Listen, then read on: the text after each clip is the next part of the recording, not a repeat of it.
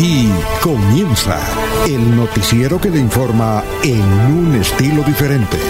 Últimas noticias. Últimas noticias.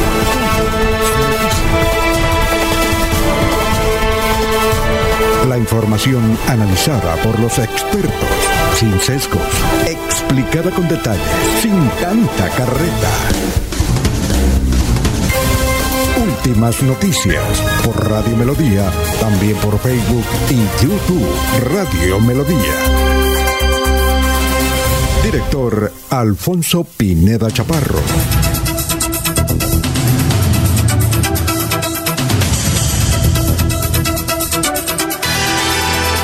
Gracias a Dios. Gracias a Dios, hoy es el lunes 27 de diciembre del 2021.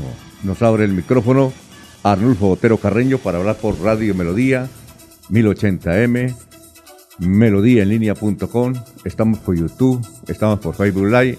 Gracias. Luego estas eh, mini vacaciones porque estaba... Eh, actualmente la novena de Aguinaldos. Nosotros reiniciamos, iremos hasta el 31 de diciembre y volveremos eh, el próximo 17 de enero. Gracias por escucharnos. Vamos a saludar a nuestros compañeros que están ya en la mesa virtual de Radio Melodía. Doctor Julio Enrique, tenga usted muy, pero muy buenos días. ¿Cómo está? Muy buenos días.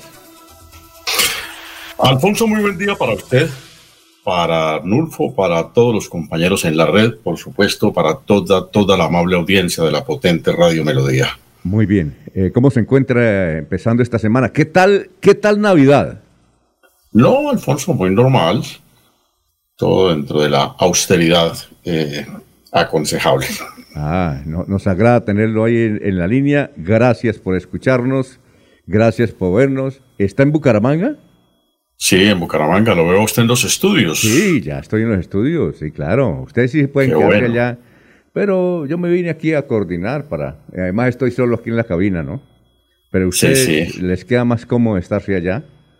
Hacía casi dos años. No veníamos aquí a, a los estudios, a, a la cabina central, a la emisora sí, pero a la cabina central hacía dos años. Casi dos años, ¿no, doctor Julio? Eh, claro, Alfonso, desde marzo del año pasado. Desde marzo del año pasado. Increíble, ¿no? Increíble cómo pasa el tiempo. Va a completar. eh, Bueno, ¿y usted va a estar en Bucaramanga? ¿Va a salir a alguna parte? No, Alfonso, en principio en Bucaramanga. ¿Ah, sí? Ah, bueno. Sí, sí. Ah, ¿Fue a alguna parte o no? No, no, no, no he salido para nada, Alfonso. He estado aquí dedicado a mis eh, quehaceres domésticos, a mis hobbies eh, de lectura y, bueno, en fin, disfrutando el espacio de la casa. Bueno, tenemos mucho que comentar entonces, ¿no? Tenemos mucho que comentar. ¿No, doctor Julio? Sí, claro, por supuesto. Ah, muy bien, perfecto.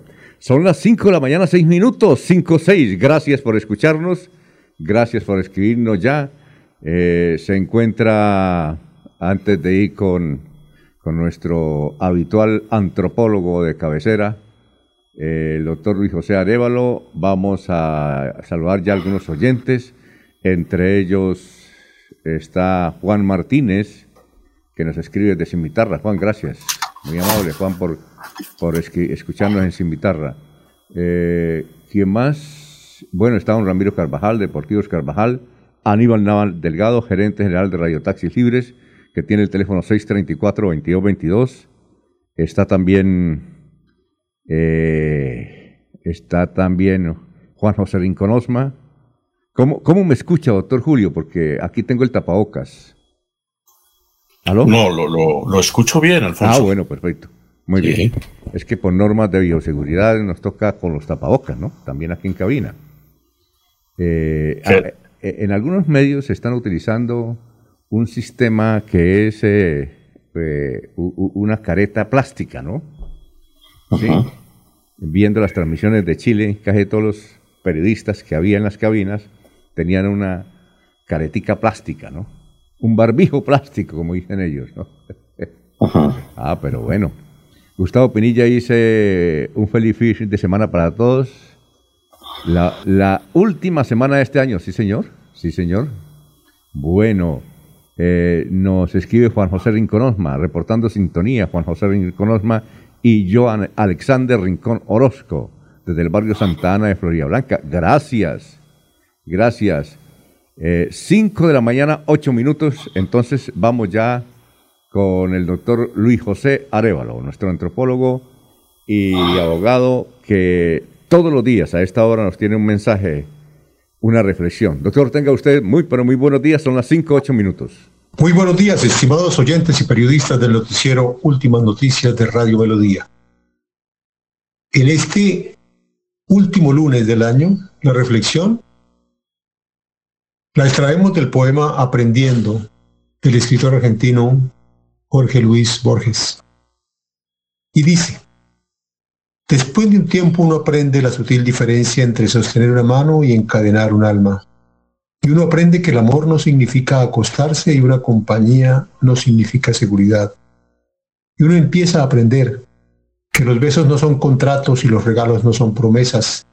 Y uno empieza a aceptar sus derrotas con la cabeza alta y los ojos abiertos.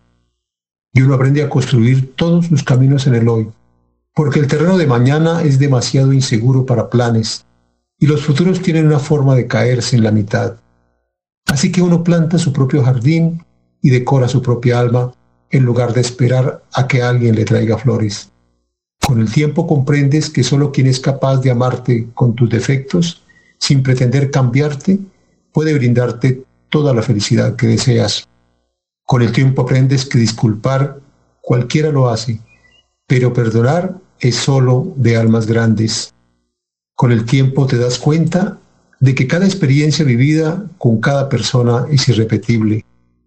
Con el tiempo te das cuenta de que en realidad lo mejor no era el futuro, sino el momento que estabas viviendo justo en ese instante. Con el tiempo verás que aunque seas feliz con los que están a tu lado, añorarás terriblemente a los que ayer estaban contigo y ahora se han marchado. Con el tiempo aprenderás que intentar perdonar o pedir perdón decir que amas, decir que extrañas, decir que necesitas, decir que quieres ser amigo ante una tumba ya no tiene ningún sentido. Desafortunadamente, con el tiempo. Bueno, muchas gracias al doctor Luis José Arevalo por estar con nosotros aquí en Radio Melodía. Bueno, vamos eh, con, son las 5 de la mañana, 10 minutos, vamos con el balance de las noticias que vamos a presentar en la presente emisión aquí en Radio Melodía. Ya gracias a los oyentes que nos están escribiendo. Bueno, un incendio en un edificio del Parque de Las Palmas, tercer piso, una veladora junto a un pesebre. Eso fue el, el domingo, el sábado pasado. Fue el sábado pasado. Eh, más de 45 mil vehículos han recorrido las vías de Santander durante este fin de semana se presenta congestión para entrar a San Gil y a la Mesa de los Santos. Eh, bueno, en Santander y norte de Santander, ¿qué tal está, doctor Julio? Yo sí no lo había, no lo había escuchado, ¿no? En Santander y norte de Santander, las disidencias de las FARC eh, estaban entregando regalos de Navidad para las familias. Eh, consistía en una, ancheta que venía en una bolsa, eh, además de algunos víveres, eh, algunos juguetes para niños y algunas prendas de vestir. Y como si fuera poco, un calendario del 2022 con los logos de ese grupo guerrillero, del Frente 33 de las FARC. ¿Usted había escuchado? Yo, yo no había escuchado eso, doctor Julio. ¿Usted había escuchado una cosa así tan, tan curiosa? no, Alfonso. No, no, no, no tenía noticia de, ese suceso. Eh, pero en, en, el departamento de Santander, concretamente, ¿en qué parte a ver, Desde, Río Negro hasta el Catatumbo, por esos lados, de Cáchira, del Catatumbo, básicamente, la mayoría de regalos los, los entregaron en la región del Catatumbo. Es decir, con muchísimos regalos de Navidad. Esto quiere decir que allá todavía dominan los grupos armados, ¿no? Es increíble. Pero resulta un tanto curioso que, sean las disidencias del FARC, porque el FARC, cuando existían las FARC, las extintas FARC, eh, pues no, no, tenían una presencia significativa en el territorio santandereano, por lo menos en el norte del departamento, ¿no? Sí, es decir... Por eso llama la atención que las disidencias aparezcan registrando este tipo de acciones. Es increíble, es increíble. Y desde luego, pues eso ha causado toda clase de comentarios. Esta noticia le ha dado la vuelta casi al mundo desde anoche. Está en los principales portales.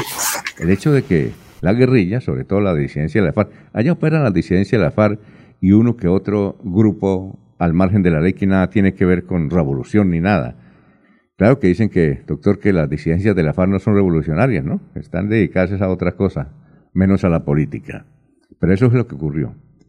Bueno, son las 5 de la mañana, 13 minutos. Eh, se presentaron tres eh, sicariatos este fin de semana en la ciudad de Calamanga. Uno de ellos bajando por el Boulevard Bolívar con carrera 17. Ahí va el muchacho Alex Arley Caicedo Carrero, de 22 años Iba para su barrio, el barrio de la Independencia, al norte de la ciudad, en su moto, una moto de placas GHX32B. Y cuando llegó a la carrera 14, perdón, cuando llegó a la carrera 17 con Boulevard Bolívar, lo están parando dos sicarios en moto y lo atacaron. Las autoridades han mencionado que este sicariato eh, obedece a un ajuste de cuentas porque si a poco el muchacho Alex Arley Caicedo, había abandonado la cárcel modelo de la ciudad de Bucaramanga. Y posteriormente, y, perdón, 24 horas antes, en el barrio Girardot, en la carrera 14 con calle 22, también fue sicariado otro muchacho, también sicarios en moto. Bueno, vamos a ver, son las 5 eh, de la mañana, 14 minutos. Coronavirus en Santander. A ver, se reportaron en Santander 116 nuevos contagios y dos personas fallecieron por COVID en el departamento de Santander. Eh, hoy Vanguardia Liberal trae un artículo que dice, gobierno abrió la licitación para recuperar la navegabilidad del río Magdalena entre Bocas y Cenizas de Barranca Bermeja. La ANI abrió la licitación para recuperar la navegabilidad del río Magdalena entre Bocas de Cenizas y Barranca Bermeja a lo largo de 668 kilómetros, donde se invertirán 1.53 billones. Oiga, doctor Julio, yo desde que soy periodista, y ya hace bastanticos años, estoy leyendo esta misma noticia. La pregunta es, usted que a veces va a Barranca Bermeja, ¿hay navegabilidad en el río Magdalena? Alfonso, pues hasta donde uno entiende, embarcaciones de gran calado no, no se ven, ¿no? Embarcaciones básicamente de transporte de personas y de carga muy, muy baja, muy pequeña en, volumen, ¿no? Pero eh, barcos de, dimensión, eh, pues yo no, no, no, he visto en la, en la zona de, de, Barranca Bermeja, ¿no? Y, y, como usted también, de vieja data, hemos siempre oído eh, el cuento, permítase decirlo así, de la, de la eh, recuperación del río Magdalena. ¿no? Hemos pasado por Dragacol y por muchas otras aventuras y experiencias dolorosas de esta naturaleza y el río sigue exactamente igual, para no decir que peor. Bueno, son las 5 de la mañana y 16 minutos. También Vanguardia Liberal trae una noticia que es la eutanasia en Colombia y trae el artículo de Víctor Escobar, que es un caleño que tiene 60 años que le programaron inicialmente eh, la inyección para el día 24 de diciembre. Ahora dijo que quería que se la aplicaran los primeros días de enero, dice don Víctor Escobar, un hombre que fue mecánico y que según eso él, tiene enfermedades respiratorias y diabetes provocadas por el asbesto. Él transportaba asbesto. Era a través de un tractomula. Eh, doctor, ¿ya, ¿ya se definió esto de la eutanasia en Colombia? ¿Por qué ha habido tanto problema últimamente para que le permita la Corte o las autoridades judiciales eh, aplicar la eutanasia? ¿A qué se debe eso, doctor? El tema, Alfonso, entiendo, está más que suficientemente definido por la Corte Constitucional Entiendo que hay también alguna normatividad eh, de las autoridades en materia de salud sobre el particular, pero creo que es más un problema de, de trámite, de inexperiencia todavía de las entidades encargadas de cumplir con este, con este cometido. ¿no? Entonces creo que ahí es donde están, están todavía las grandes trabas. Son las 5 de la mañana, 18 minutos. Y a nivel nacional, la noticia más importante, doctor Julio Enrique y amigos oyentes, es lo que está ocurriendo en Santa Marta. Esta familia vive, bueno, usted supo que hace unos meses el joven empresario, que es pariente de Carlos Vives, además, eh, el señor Enrique Vives iba en su camioneta, aparentemente bajo los efectos del licor, y mató como siete muchachos que estaban caminando por la calzada. Él está en casa por cárcel, hubo un debate, la gente lo conoció, pero resulta que este, este 25 de diciembre, el sábado 25 de diciembre, la señora madre de don Enrique Vives iba en su camioneta, le iba manejando su conductor. La señora madre se llama Piedad Caballero de Vives. Iba manejando su conductor y atropelló a un muchacho. Eh, la curiosidad está en lo siguiente, en que parece que el conductor iba bajo los efectos del licor. Entonces la señora madre, que estaba de copiloto, la señora Piedad, eh, le dijo, bájese, montes en el otro lado y yo manejo la camioneta y se fueron y se perdieron. Pero los identificaron porque hubo un pequeño vehículo taxista que, eh, aceleró y a través de, del celular iba coordinando a la policía, a, la dirección de tránsito de, Santa Marta y capturaron a la señora, capturaron o la retuvieron. Está como de mala, ¿no? La familia Vives, doctor Julio. Está como de Uno no sabe a ciencia cierta, Alfonso, si realmente es mala suerte de la, de la familia Vives en estos temas de, eh, de accidente de tránsito o es eh, la irresponsabilidad, el cinismo, la prepotencia, no sabría cómo calificarlo, que los lleva a realizar este tipo de, conductas, ¿no? Quisiera creer que es más la mala suerte de, la familia Vives sobre el particular. Pero entiendo, Alfonso, que la prueba de alcoholemia que se le practicó al conductor eh, salió negativa. Sí, salió negativa, aunque un eh, portal de Magdalena Medio dice que la prueba fue mal hecha, que el señor tenía amigos allá en la dirección y que le hicieron la prueba mal y que entonces, eh, se, porque están convencidos por lo que hablaba, unos dicen que era que estaba era asustado, que no estaba borracho, porque cuando lo requirieron las autoridades, él se puso supremamente nervioso, pero que no estaba borracho, que estaba era nervioso. Y los, eh, las personas que fueron a hacer el corrillo, las que estaban ahí, decían, no, ese señor está borracho, ese está borracho, ¿sí? ¿Sí, sí me hago entender? Entonces, que, ese, es el debate que, hay allá y además el debate de que, es decir, la gente quiere que, por ejemplo, que Enrique, que mató con su camioneta a siete muchachos, esté en la cárcel. Pero parece que es el, asunto, el juez decía que la ley señala que por accidentes de tránsito la gente está eh, es en, casa por cárcel, ¿cierto? Antes, antes había, ¿se acuerda usted, la casa del chofer? ¿Se acuerda usted? En una época las cárceles del conductor, sí. Sí, las cárceles del conductor. Es que la ley no, no es clara en eso, ¿no, doctor? Bueno, las cárceles del conductor, que eran entidades privadas, se acabaron. Sí, sí, claro. ¿Eso era privado? Eso era privado, sí, Alfonso. Yo conocí una aquí que quedaba, creo que en el San Francisco, creo que en el barrio. Por la carrera 21 ha quedado. Sí, sí, sí. Ahí cerca del colegio de las franciscanas. Sí, sí, sí, sí. Allá iban, ¿no? Allá iban, allá estaban recluidos eh, los infractores de, normas penales eh, que en estado de embriaguez causaban accidentes de tránsito. Cuando usted fue director de tránsito, eh, esto, ¿aún estaban esas, esas, esas casas o no? No, no, no, ya habían desaparecido, Alfonso. Eso desapareció hace ya varios años. ¿Por qué desapareció eso? Me parece como raro. ¿La ley lo prohibió? Hubo un debate jurídico sobre el particular y finalmente se determinó eh, eliminarlas, suprimirlas. Eh, puede, que el, puede que ese tema reviva ahora que el gobierno habla de privatizar eh, las cárceles, ¿no?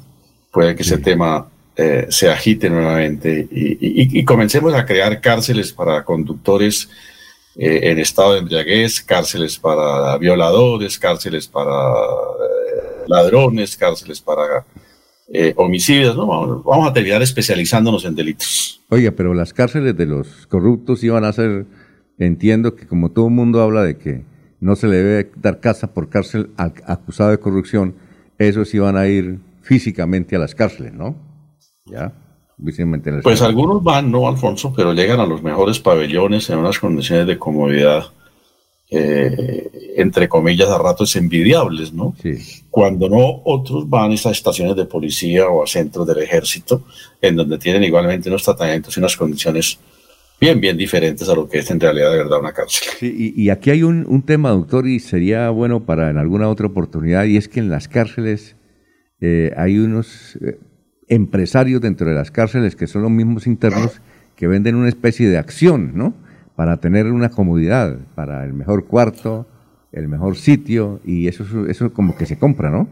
Se, se da sí, eso, eh, internamente se, se, se, conforman unos grupos de poder, ¿no? Sí. Verdaderas mafias que manejan los distintos patios de la cárcel y, son los que posibilitan que los presos tengan algunas comodidades, ¿no? Sí, claro. Que disfrute, por ejemplo, de celda individual, si no le toca celda compartida, que tenga derecho a, a, disfrutar de ciertos servicios y más que de servicios, de ciertos privilegios.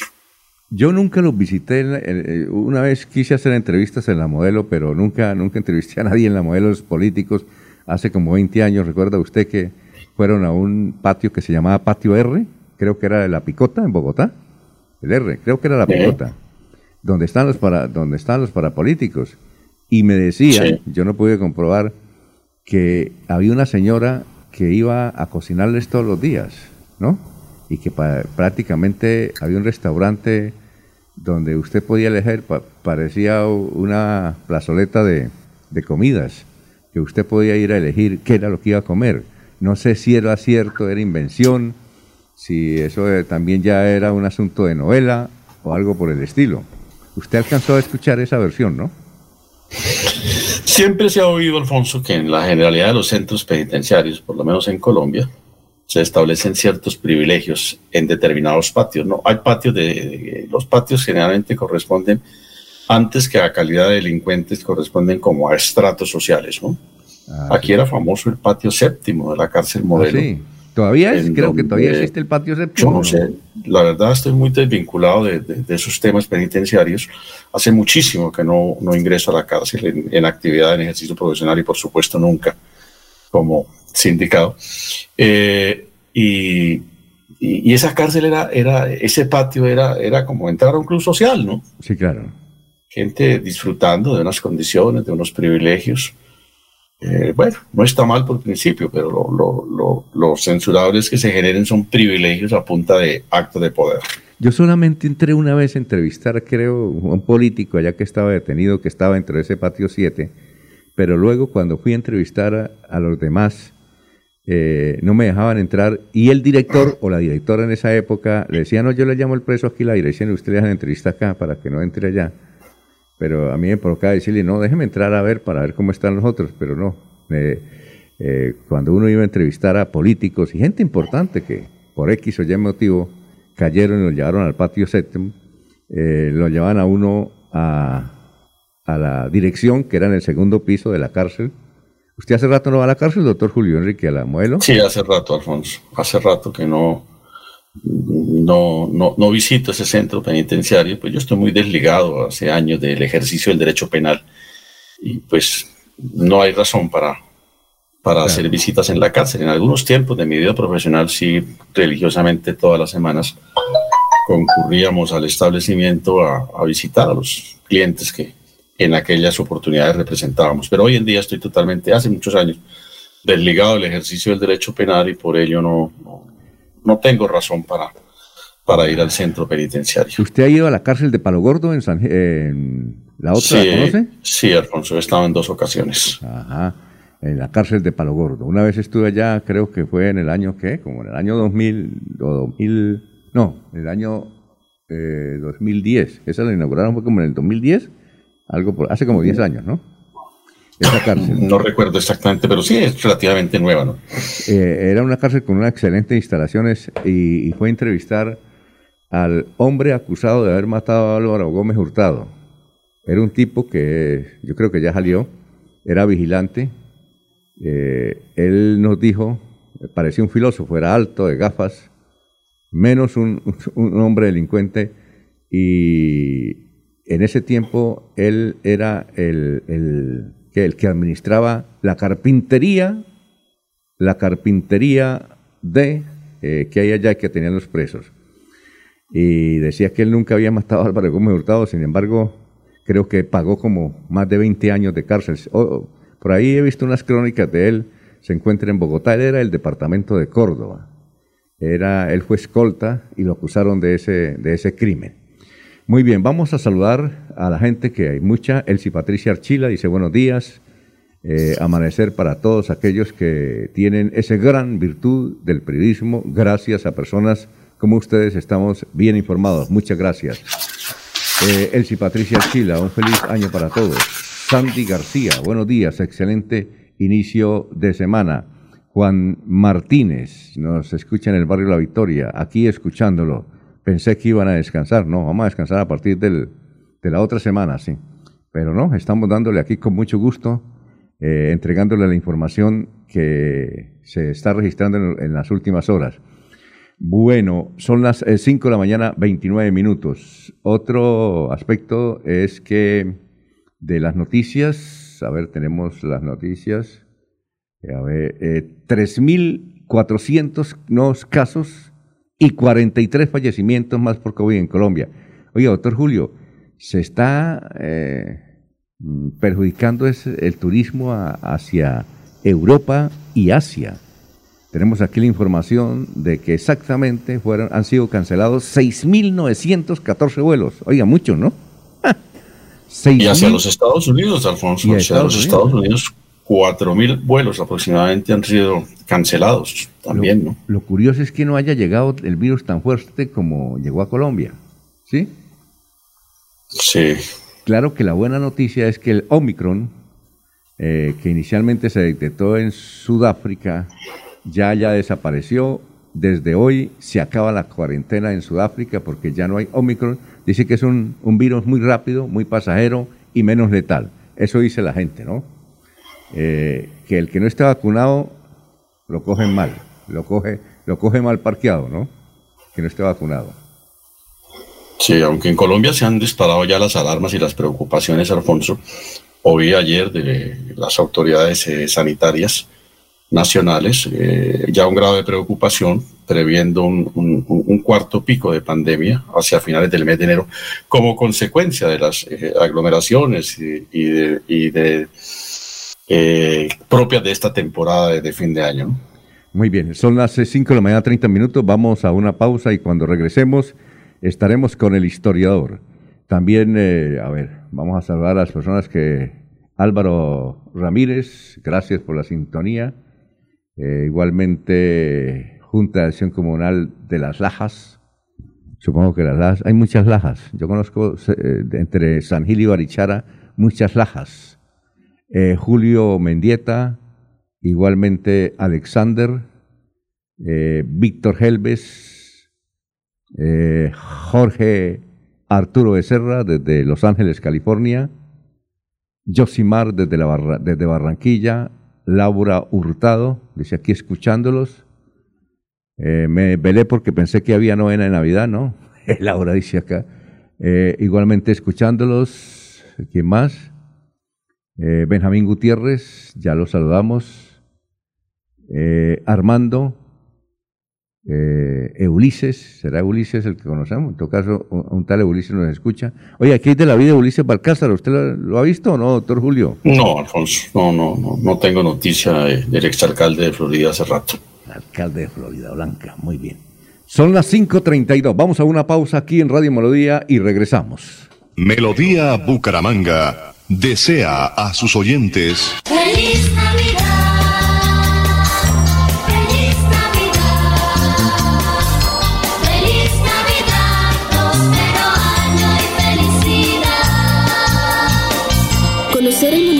Más alto de Colombia es caminar por una de las reservas de vida más grandes y vitales del país, el Páramo de Santurbán, el encargado de proveer el agua para 48 municipios del país en Santander y norte de Santander. Santander está listo para ti. Ven al municipio de Betas y atrévete a conocer la experiencia que ofrece Santander para el mundo. Somos siempre Santander. Gobernación de Santander, siempre Santander. Mirador del Madrigal, un lugar exclusivo para vivir a tan solo 40 minutos del área metropolitana. Mirador del Madrigal, 300 lotes de 1.250 metros cuadrados con la más completa zona social en el corazón de la bella Mesa de los Santos. Suba y se pare con 5 millones de pesos. Suba y se pare con 5 millones de pesos. Mirador del Madrigal, un nuevo proyecto de Hacienda del Madrigal. WhatsApp 301 643 0011 301 643 0011. Comercializa Incomesa. En nuestras tiendas, como Ultrasan Hogar, adquiere electrodomésticos, muebles, computadores, bicicletas, motos y muchos productos de las mejores marcas, pagando de contado o a crédito por medio de nuestros convenios con electrificadora, libranza o personal. Visita nuestra tienda online comultrasan.com. Multiactiva, vigilada supersolidaria. Cambio climático. Biodiversidad y ecosistemas. Recurso hídrico. Educación ambiental. Producción sostenible. Gestión del conocimiento. Ordenamiento territorial. Si te interesan estos temas, vamos juntos a conversar, porque tus ideas van a pegar. Con tus aportes construiremos las claves del futuro ambiental de Santander. Pégate al Plan de Gestión Ambiental Regional Pegar 2022-2033. Corporación Autónoma Regional de Santander. Esta es una Navidad para reencontrarnos con la familia compartir abrazos, sonrisas y momentos únicos. Cajazán les desea una feliz Navidad y un grandioso 2022 con momentos muy especiales de bienestar y felicidad. Vigilada Super Subsidio. Se va la noche y llega últimas noticias. Todos los días, desde las 5 de la mañana, empezar el día bien informado y con entusiasmo.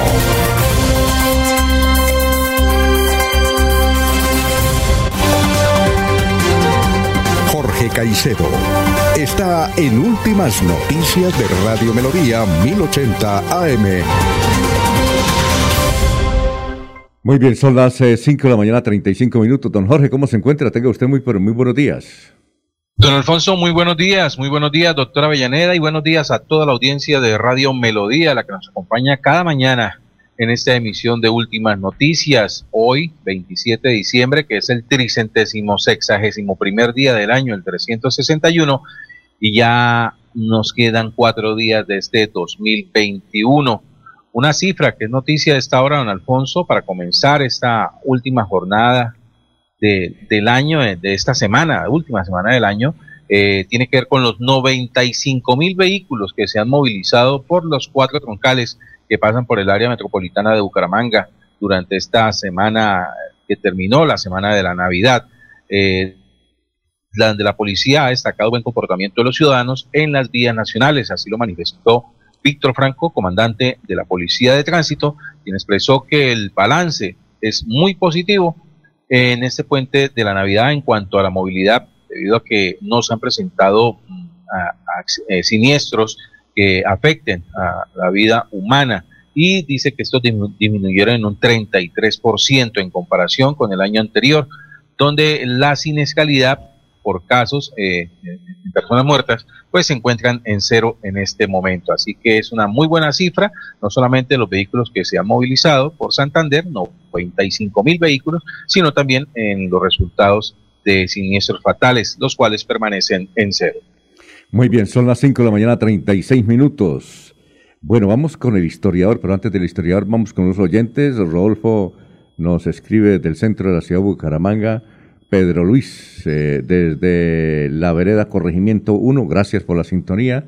Jaime Velázquez, escuchándolo desde Piedecuesta, muy bueno noticiero, gracias, muy amable.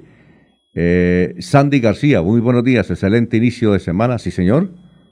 Eh, jurado, nos escucha desde la ciudad de Barranca Bermeja, sector de Puentes Sogamoso.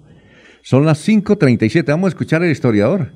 Carlos Augusto González, a ver qué noticia nos trae desde hace 50 y hace 25 años en Santander y en Bucaramanga. Carlos, muy buenos días. Buenos días a la mesa de trabajo y a los oyentes. Hace 50 años esta fue la noticia más importante en Santander. A Bucaramanga llegará hoy procedente de Bogotá una comisión de técnicos designada por el presidente Misael Pastrana Borrero que estudiará una solución definitiva al desabastecimiento de agua que enfrenta la ciudad. Asimismo, el Ministerio de Obras Públicas y la Defensa Civil coordinarán la movilización de carro tanques y motobombas para aliviar el racionamiento. 15 muertes trágicas ocurrieron en el departamento durante la celebración de la Navidad. Los deseos se produjeron por diversas circunstancias, destacándose entre ellos tres suicidios. Y hace 25 años fue noticia lo siguiente. La Caja Agraria no otorgará el crédito de 5 mil millones de pesos que solicitó la alcaldía de Girón para cancelar las obligaciones que posee con un grupo de entidades financieras. El alcalde Jaime Fonseca Peñalosa responsabilizó de la decisión al exaspirante Luis Francisco Navas. La comunidad del corregimiento de la Fuente en Zapatoca hizo un llamado a los directivos de Telecom para que atiendan las solicitudes de nuevas líneas telefónicas que se encuentren represadas. Cordial saludo a todos. Siga usted, don Alfonso. Muchas gracias, Carlos 538. ¿Algún recuerdo, doctor Julio, sobre estas noticias? Alfonso, tal vez eh, tema que hemos tratado aquí en anteriores oportunidades a propósito de notas eh, históricas de este corte, el desabastecimiento de agua que Bucaramanga sufrió por muchos años, ¿no? Ah, sí, sí, claro. y que justamente hacia el año 71 comienza a tener eh, solución, eh, solución que se materializa un poco más adelante ya con el, en el gobierno del presidente López con todo este proceso de conformación de la empresa de acueducto de la ciudad, más o menos dentro de la estructura que hoy en día tiene una entidad pública, antes era de carácter privado. Lo otro es, eh, eh, nos llega un tanto al alma como viejo recuerdo, ¿no? Sí. La palabra telecom. telecom, ¿no? Listo, Medellín, listo Medellín Cabina 8, ¿no? ¿Recuerda? Sí, sí, sí. Es, un- es- es un nombre que a nuestra generación le quedó eh, grabado y por eso digo, constituye un recuerdo hasta cierto punto muy grato volver a ir a mencionar a esta empresa, que fue una de las empresas más importantes en, en Colombia y una de las eh, expresiones eh, de la gestión administrativa del sector público. Oiga, Jorge, ¿a usted le, le tocó eso de listo Medellín Cabina 8 o no? Sí, don Alfonso, incluso la, la, la sede o estación de Telecom en Puerto Wilches quedaba a escasos 100 metros de mi casa. Y obviamente, pues, también eh, disfruté o me tocó vivir de todo ese procedimiento que había para, para esperar o realizar una llamada telefónica cuando no había el servicio de, de- de telefonía residencial en- allí en el puerto. Sí, señor.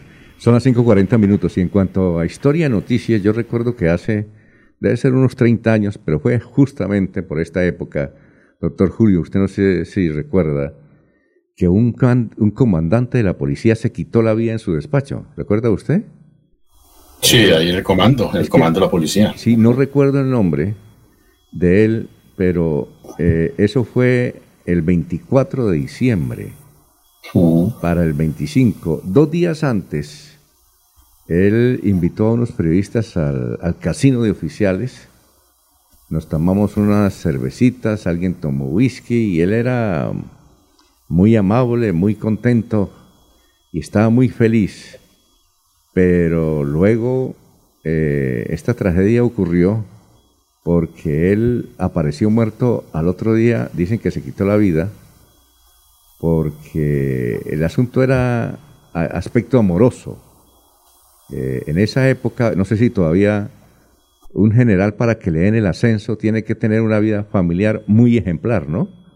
Y parece que él, estaba enamorado, a pesar de tener un matrimonio aparentemente sólido, estaba enamorado de alguien y le habían dado ya un ultimátum por parte de una de esas partes y estaba muy nervioso al respecto.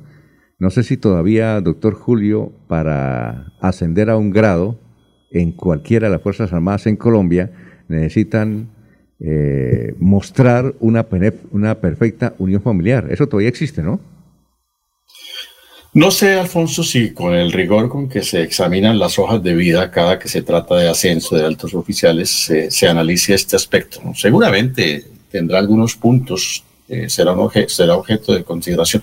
Pero lo que quiero decir, Alfonso, no sé si tenga un carácter determinante realmente, si sea más importante el tema de la relación de pareja del oficial que sus ejecutorias en la prestación del servicio, ¿no? Sí. No, no, no sé realmente hasta qué punto eh, pese pues eh, eh, ese, ese aspecto de la vida íntima familiar de, de un oficial de alta, de alta graduación. Y, y, si mal no estoy, Alfonso, el oficial al que nos referimos, creo que era de origen nariñense, Sí. pastuso, si mal no estoy. Sí, sí, claro. Sí, sí, sí, sí, sí. Algo de Dimaté me parece. Dimaté, algo así. Me parece, ¿no? No, no, no, Dimaté no fue. No, no fue Dimaté. No, no, el coronel, eh, él era coronel, el coronel Carlos Ardila Dimaté. Ese es otro. es ese fue otro, sí, ese fue anterior, Alfonso. Sí, eh, Tuve eh, con, él la, tu- tuve con él la suerte de, de- de- de trabajar conjuntamente cuando Ah, me correspondió ser secretario de gobierno y era el comandante de la policía en Santander. Hizo curso para general, aprobó el curso y curiosamente jamás fue oficializado su ascenso. Oiga, doctor Julio, ¿qué se hizo ese gran juez 72 de instrucción penal militar? El doctor Alberto Tinoco de León. ¿Qué se hizo? ¿Recuerda él? No sé. Sí, claro, lo recuerdo perfectamente. Alberto Tinoco de. Era un gran comentarista. Era un gran comentarista. Alberto vivía en la...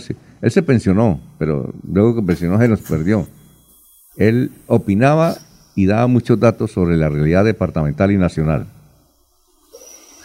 Sí, yo no, no, no sé la suerte de- del juez militar eh, Tinoco de León, ¿no? Eh, de las épocas en que la justicia penal militar eh, formaba parte de, la, de la orden de mando, ¿no? Sí, el, El general, el general disponía cómo debía ser la sentencia. Sí, el general Monet, ¿usted recuerda el general Monet que fue comandante de la segunda división del Sí, ejército? claro, claro. Porque él dirigió mucho eh, las comunicaciones en el Ministerio de Defensa y le gustaba interactuar con los periodistas. Él ya, él ya murió y él estuvo aquí, vivió mucho tiempo en la ciudad de Bucaramanga. Él decía que cuando una persona, un hombre, llega a ser general de la República, necesariamente te- debe tener muy buena salud, ojo, muy buena salud y una ejemplar vida familiar. Él decía, el, el general, le dije, pero todos dijo no, ese es el, el resultado común, lo, lo indicado es que un general, dijo, por eso, por eso es que usted no ve generales gordos. ¿Por qué? Dijo, no es que esté prohibido, es porque generalmente un gordo, cuando uno está gordo es porque tiene algún problema, alguna enfermedad, ¿no? Él decía, decía eso, dijo, por, usted generalmente no ve generales gordos. ¿Usted sí había observado eso, doctor Julio? Pues no es una característica así eh, tampoco No, no, determinante, ¿no? Él no decía que eso era uno, sino que decía que una persona que llegaba a, la- a ser general eh, tenía una salud casi perfecta y una vida familiar casi perfecta. bueno, son las 5.45, eh, vamos a una pausa y cuando regresemos les tengo una noticia que la voy a leer ahora porque no la puedo leer mañana porque si la leo mañana dicen que es una inocentada pero la descubrí en unos portales de internet y en unos periódicos eh, de México, de Chile, periódicos con buena tradición. Inicialmente yo pensé que era una, una situación eh, como para celebrar el 28 de diciembre, que es mañana. No, pero después de comerciales. Son las 5.46.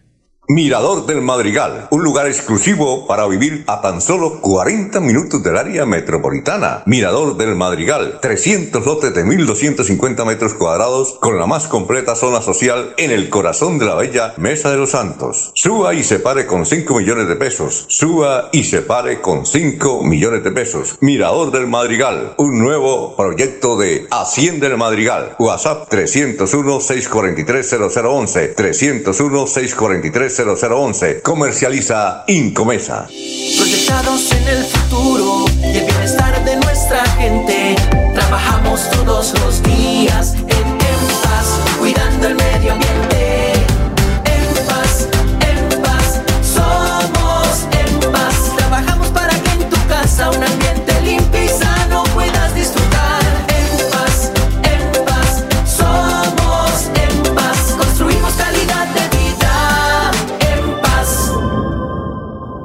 La equidad de género es la base para construir un territorio pacífico y conseguir la prosperidad y la sostenibilidad. Recuerda que la equidad de género garantiza la diversidad que hace grande a Santander. Secretaría de Salud de Santander. Gobierno siempre Santander.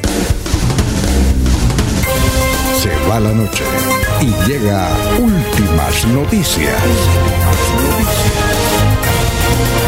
Todos los días, desde las 5 de la mañana, empezar el día bien informado y con entusiasmo.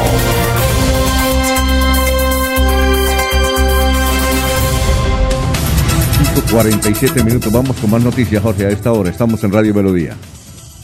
Así es, don Alfonso, un hombre que se movilizaba en una motocicleta fue atacado a bala por dos sujetos que también viajaban en un velocípedo por el sector del Boulevard Bolívar en, con carrera 17.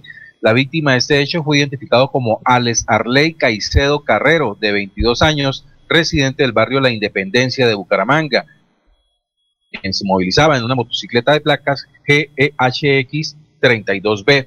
En este, según, este es el segundo acto criminal que se comete en Bucaramanga en menos de 24 horas. Como se recordará, recordará el pasado 24 de diciembre, un hombre fue ultimado a bala también cuando estaba en la carrera 14 con calle 22 en el barrio Girardot. Son las 5.48 minutos. Eh, eh, están en Feria de Cali. Aquí nos escribe una oyente desde la ciudad de Cali. Gracias. Dice Florelba. Florelba Hurtado nos escribe desde la ciudad de Cali y nos señala que la feria está muy buena, que está interesante. A propósito de Cali, eh, Fruco y Sutesos se iba a presentar en Tarima esta semana y no lo pueden hacer porque resultó con coronavirus. No sé si ustedes sabían el detalle que Jorge Barón hace todos los 24 de diciembre un show en directo en esta oportunidad. Adelante lo hacían en, en el Canal 1, ahora está en RCN y el 24 de diciembre hizo un, show especial. ¿Sí lo vieron ustedes, Jorge y el doctor eh, Julio? No, no tuve oportunidad. Bueno, eh, eh, la anécdota, si se puede llamar eso anécdota, pero lo que aconteció el 24 era que ellos tenían varios, varios grupos para presentar en directo. Evidentemente lo estaban haciendo porque cada rato Jorge Barón daba la hora. Y no llegaba el grupo de Fruco y sus tesos que estaban programados, pero cuando llegaron le hicieron las pruebas del COVID, es decir, llegaron con una prueba de COVID, tenían que hacerla anteriormente y llegaron y resulta que no solamente Fruco, sino el maestro Estrada, sino eh, gran parte de la banda tenía coronavirus. Y obviamente no se pudieron presentar esa noche en RCN. Tuvieron que darle la oportunidad a un cantante por ahí de Boyacá que cantaba rancheras y y cada rato Jorge Barón, pues frente a esa situación le tocaba decirle, bueno, ¿qué va a cantar? Y nos, eh, nos afrijuló más de unas 10 canciones rancheras. Claro que Vicente Fernández, pero, pero les tocó ese hueco llenarlo con esa persona. Y entonces ahora en Cali no va a estar Fruco y sus tesos. Son las cinco. Don Alfonso, dígame. Perdón, lo de Cali no, no están relacionados con el gran combo de Puerto Rico. No, también, pero, pero Fruquis usted no me puede presentar. Ayer hablaba uno de los representantes de Fruquis y y contaba el, asunto. Y sí, y, el, y sí, creo que es el gran combo, ¿no? Que también pues, tiene coronavirus y no se puede presentar. Sí, el reporte que tengo es que se trata del Gran Combo de Puerto Rico, quien había asegurado un, concierto en Cali con, todas las de la ley, pero desafortunadamente este eh, fue cancelado precisamente porque siete de sus integrantes han dado positivo para coronavirus. Oiga, Jorge, ¿usted sabe quién es el director de la Feria de Cali? Son amigos. En esta versión no. Sí, supongo que es amigo suyo, ¿no? el, el director para todo lo que sean eventos. Yo creo que el doctor Julio sí lo, sí lo conoce. Oscar Pinzón, ¿sí lo conoce? Ah, el de por acá. Sí, claro. El doctor Julio lo conoce, ¿no? Sí, sí, yo conozco a Oscar, claro. Oscar Pinzón, claro. Es el director de la Feria de Cali en, cuanto a todo lo que sea contratación de, de orquesta y que sea. Le ha ido bien, ¿no? Él, le ha ido bien. Muy bien. Oiga, eh, Jorge, es que esta noticia la voy a leer porque la encontré. Menos mal que la encontré. Eh, esto fue el domingo. Entonces, si lo hubiera encontrado mañana, no la podía leer porque nadie la creería. La voy a leer a ver qué ustedes qué opinan. Dice, empresa ofrece más de, yo no la, hasta, hasta el domingo la vi, empresa ofrece más de 300 millones de pesos colombianos por trabajar viajando por el mundo durante un año. Esta noticia está en los periódicos de México el domingo, de Chile, Argentina, y aquí en Colombia la, la saqué de, de un portal que se llama pulso.com, que es un portal de internet bastante serio. Creo que este, Jorge, este portal de Pulso es del Grupo Santo Domingo, ¿no? Me parece. Sí, está relacionado con ellos, sí, señor. Entonces dice, la vacante se abrió hace varios días y hay tiempo de sobra para postularse, ya que los interesados se pueden postular hasta fines de enero. Dice, la empresa de seguros Insurance publicó recientemente una oferta de trabajo que es soñada por cualquier persona.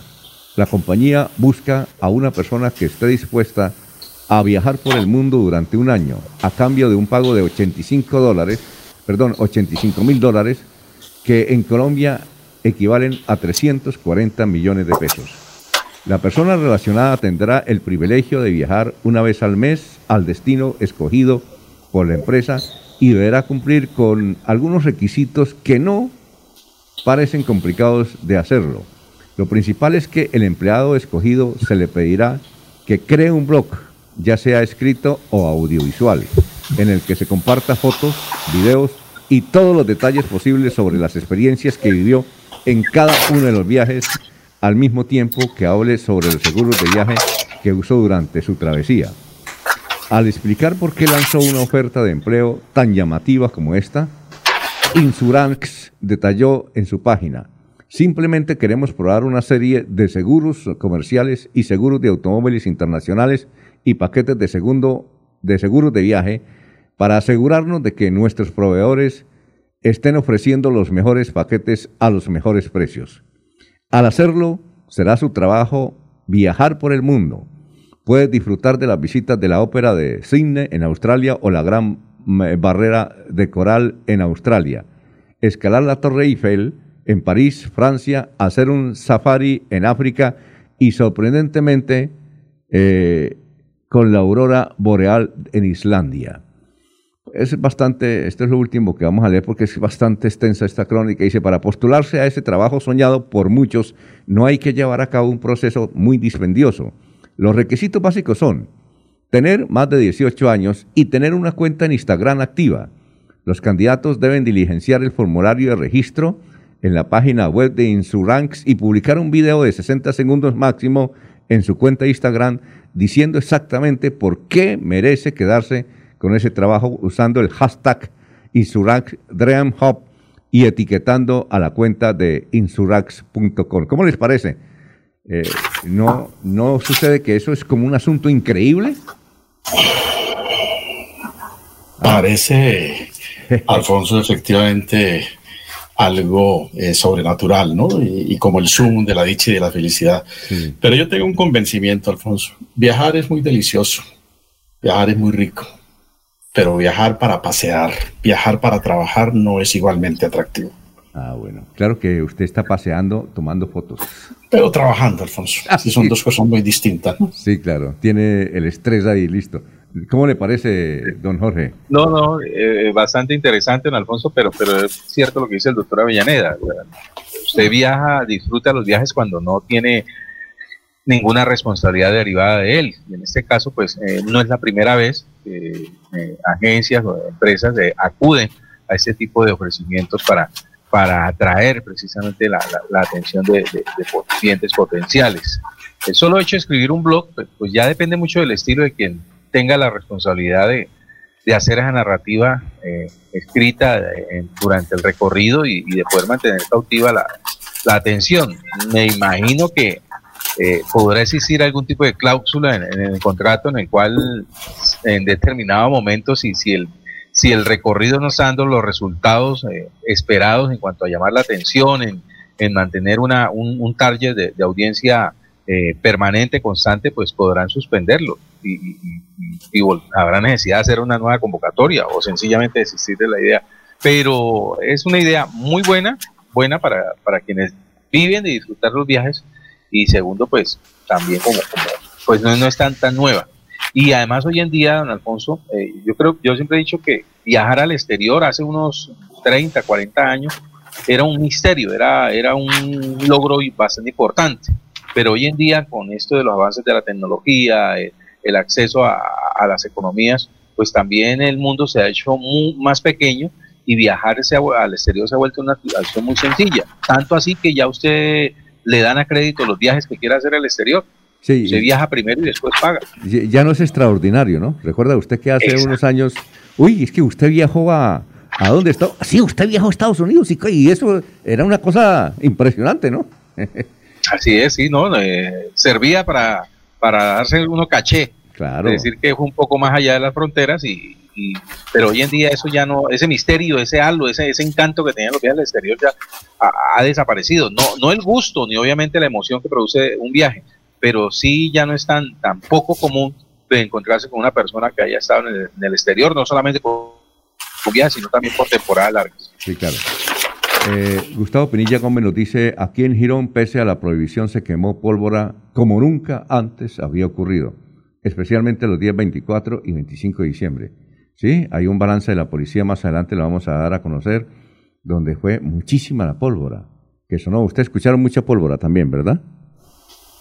Como siempre se ha escuchado en Bucaramanga, don Alfonso. Bucaramanga es una ciudad que tradicionalmente es, tiene una afición marcada hacia la pirotecnia, se disfruta mucho, se, de alguna manera los ciudadanos disfrutan de esto y, y- y creo que es difícil eh, a quienes pretenden eh, acabar con esa tradición, porque la verdad es que pese a la prohibición, eh, se ha escuchado mucha pólvora, el detonante de pólvora eh, durante estos días de fiesta.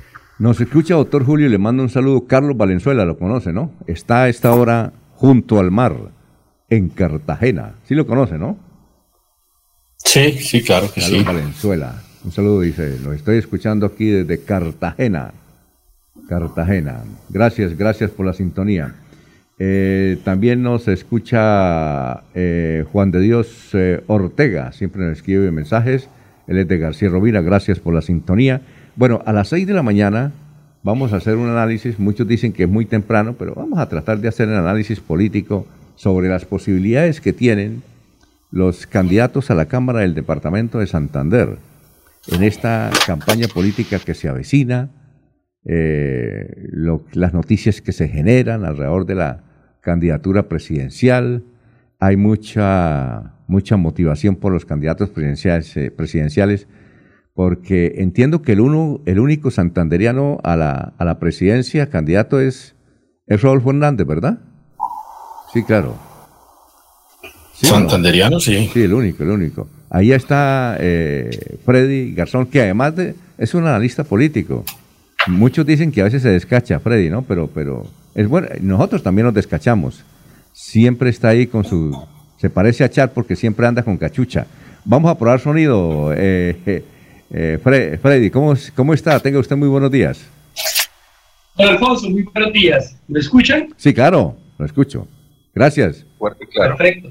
Está muy bien. buenos días, muy buenos días a usted, don Alfonso, muy buenos días al gran Jorge y por supuesto también saludar ahí al doctor Julio y lo más importante, saludar a toda su audiencia, don Alfonso Pineda, de este gran programa, gran Sí. audiencia en toda Santander y ahora con las redes sociales a todo el mundo. Perfecto.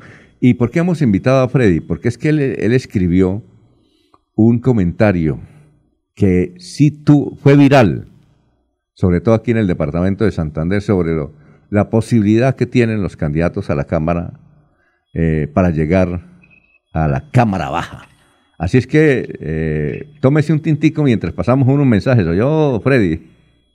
¿De acuerdo? Muy bien, muchísimas gracias, don Alfonso. Muy bien, son las 6 de la mañana, un minuto vamos a una pausa, estamos en Radio Melodía. Que el regocijo de esta Navidad aparte de los hombres los odios, los rencores, los afanes belicosos y toda intención malvada y sombría.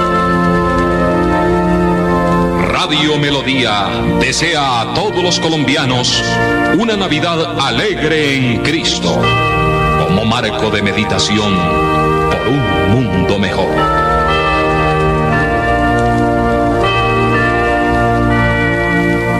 Viajar a San Andrés en Santander es descubrir un mundo nuevo de sabores con los dulces típicos más deliciosos de la región y conocer las leyendas y mitos que rodean a la laguna de Ortizas, una de las tres lagunas de clima cálido que existen en toda Latinoamérica. Santander está listo para ti. Ven al municipio de San Andrés y atrévete a conocer la experiencia que ofrece Santander para el mundo. Somos siempre Santander. Gobernación de Santander. Siempre Santander. Mirador del Madrigal, un lugar exclusivo para vivir a tan solo 40 minutos del área metropolitana. Mirador del Madrigal, 300 lotes de 1.250 metros cuadrados con la más completa zona social en el corazón de la bella Mesa de los Santos. Suba y se pare con 5 millones de pesos. Suba y se pare con 5 millones de pesos. Mirador del Madrigal, un nuevo proyecto de Hacienda del Madrigal. WhatsApp 301 643 0011 301 643 0011. Comercializa Incomesa. Cambio climático. Biodiversidad y ecosistemas. Recurso hídrico. Educación ambiental. Producción sostenible. Gestión del conocimiento. Ordenamiento territorial. Si te interesan estos temas, vamos juntos a conversar, porque tus ideas van a pegar. Con tus aportes construiremos las claves del futuro ambiental de Santander. Pégate al Plan de Gestión Ambiental Regional Pegar 2022-2033. Corporación Autónoma Regional de Santander. Cáncer de mama, cuello uterino y próstata son los cánceres que más afectan la salud sexual y reproductiva y se constituyen en las principales causas de muerte de hombres y mujeres en Colombia. La prevención y detección temprana permiten tratar la enfermedad y la cura. Infórmate en el centro de salud más cercano. Secretaría de Salud de Santander. Gobierno Siempre Santander. Se va la noche y llega últimas noticias. Todos los días, desde las 5 de la mañana, empezar el día bien informado y con entusiasmo.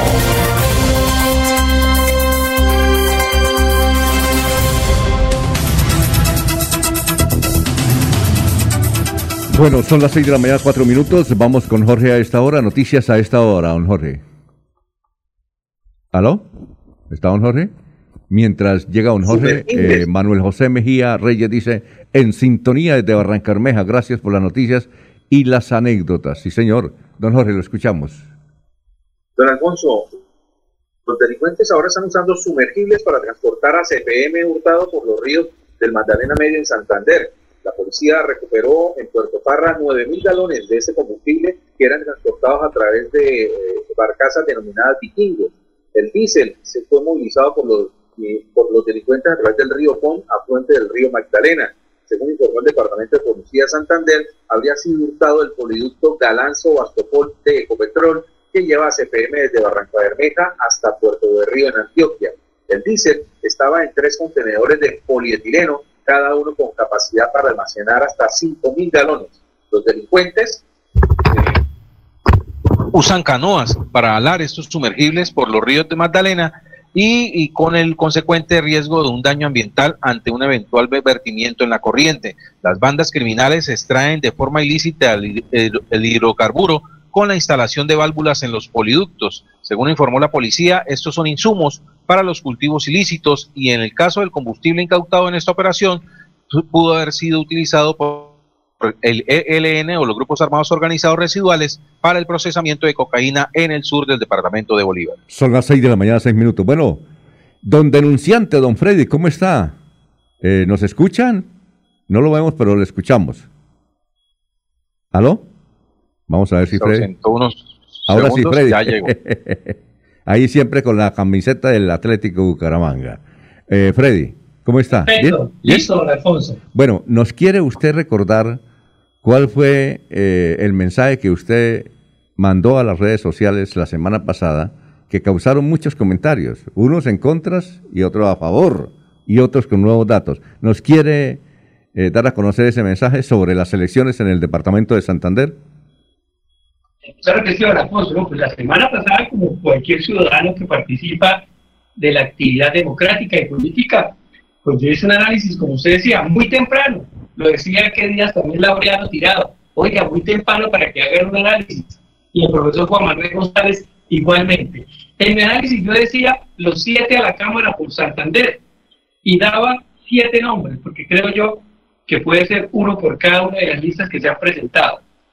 Óscar Villamizar, del Centro Democrático, Ciro Fernández, de Cambio Radical, Dani Ramírez, de esa coalición donde se encuentra el partido ASI, de, bueno, el centro, eh, la coalición Centro Esperanza, ¿no? Sí, claro. Héctor Mantilla del Partido Conservador, Luz Dana Leal del Partido Verde, Erika Sánchez de la Liga y Diego Freneriza del Partido Liberal. Ese fue eh, más o menos el tiro que puse la semana pasada, Alfonso. Oiga, eh, Freddy, usted es un analista político, pero el hecho de que usted siempre haya sido un eh, contradictor muy fuerte a nivel nacional, porque a usted lo han entrevistado en la W, por ejemplo, y tiene una columna en, un portal muy importante en Colombia, creo que es el expediente, ¿verdad? ¿Sí o no? señor, eh, desde hace algunos meses en el portal de Gustavo Mujeres, que se llama El Expediente. Perfecto, muy bien. Eh, ese hecho, y que usted es un hombre observador, que se la pasa investigando, pero el hecho de usted ser contradictor de Rodolfo Hernández, ¿no cree usted que le puso muy poquitos eh, aspiraciones eh, y logros a, la lista de la liga por lo siguiente? Rodolfo Hernández está convencido que él, y, me lo ha dicho personalmente, que él mínimo va a sacar cuatro representantes de la Cámara, mínimo. Él tiene los estudios, no sé qué. Y otros, inclusive los enemigos de él, que no lo quieren y no lo pueden ver, dice que sacan dos. ¿Usted no cree que la liga sacará dos?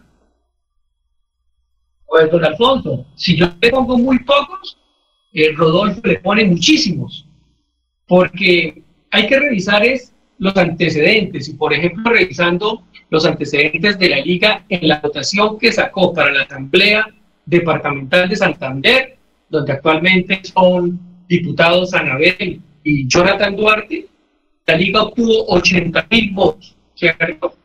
Y contando los votos de Erika Sánchez, no Erika Sánchez, porque Erika Sánchez es, un cuerpo ajeno, es el Pote y Mario Camacho. El Pote sacó, el Gómez, 42 mil votos.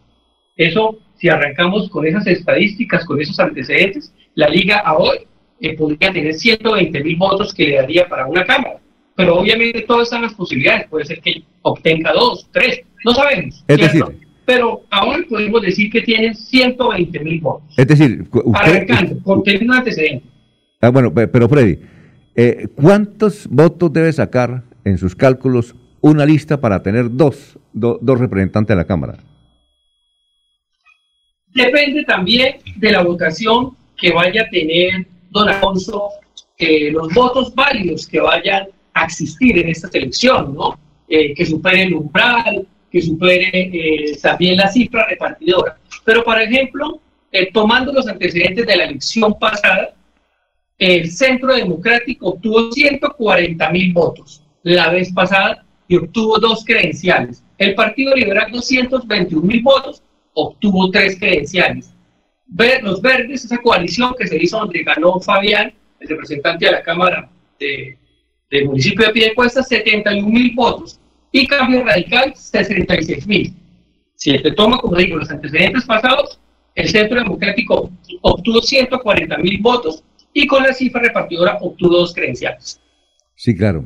Eh, eh, el hecho es que si, si eh, la liga saca dos, dos, credenciales, los restantes partidos van a sacar día uno, ¿sí? Porque no hay más, no, no hay para más cupo, hay siete, son siete cupos, ¿verdad?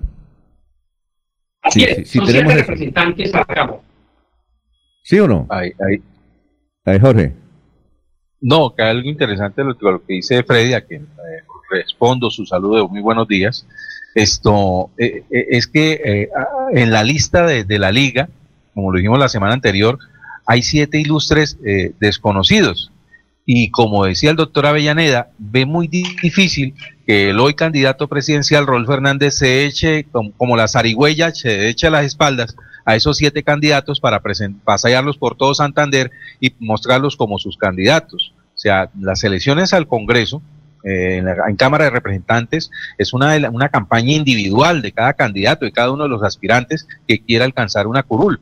Y en el caso de esta lista de, la Liga de Gobernantes, eh, quien la encabeza tiene adicional, un valor adicional en campaña, y es la de ligarse de dos nombres que con referencia, referentes políticos, los cuales pues de alguna manera no le ayudan mucho en el empuje de votos, que son los nombres de Mario Camacho y de Edgar Gómez. O sea, ¿cómo se desliga la, la, persona eh, que, depende, que toda la vida ha trabajado con ellos para decir que ahora está en la Liga de Gobernantes y manejar un discurso eh, anticorrupción o antipolitiquería, cuando es precisamente en esas eh, arenas donde estaba moviendo durante los últimos años. Entonces, eh, yo le veo mucha razón a lo que dice Freddy en el sentido de que eh, es muy complicado, es muy complicado para esa lista poder aspirar a dos curules cuando tiene no solamente un pasado político que le, le sigue, sino también le hace falta músculo electoral, como diría eh, el, doctor Acelas, para poder precisamente convencer a ese electorado de que ellos son, representan el cambio y, y dejar atrás una, una, las mañas politiqueras eh, con la cual pues han trabajado eh, eh, anteriormente.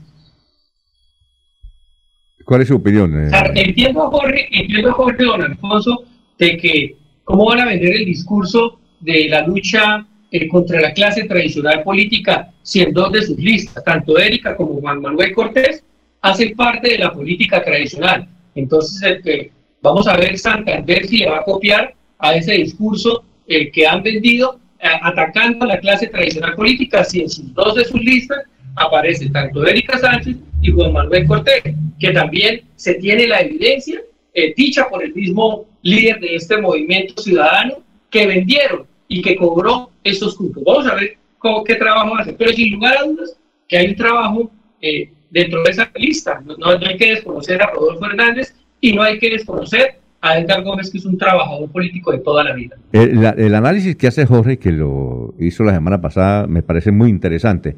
Pero sin embargo, eh, eh, Freddy, el hecho de que, eh, es decir, la lista sea cerrada, por ejemplo, en el caso de Álvaro Uribe. Álvaro Uribe sacó esos senadores porque era el nombre de él. A la gente no, no miró los otros candidatos. Es decir, esta es la liga. Es decir, ahí eh, me, pueden, me pueden meter y yo también saco una votación igual, porque votan es por la liga, por, por Rodolfo, no por el matacho. En cambio, en las otras listas sí vota por el matacho, en esta no. Eso de que vaya cerrada, ¿no arrastra muchos votos? Pues eso es lo que vamos a esperar, porque se acuerda cuando el Partido Liberal también sacó una lista cerrada que fue un total fracaso. Sí. Pues Rodolfo Oya, la marca, la ha posicionado. Vamos a ver si el discurso eh, le alcanza para tener al menos dos, porque no creo que vaya a tener cuatro.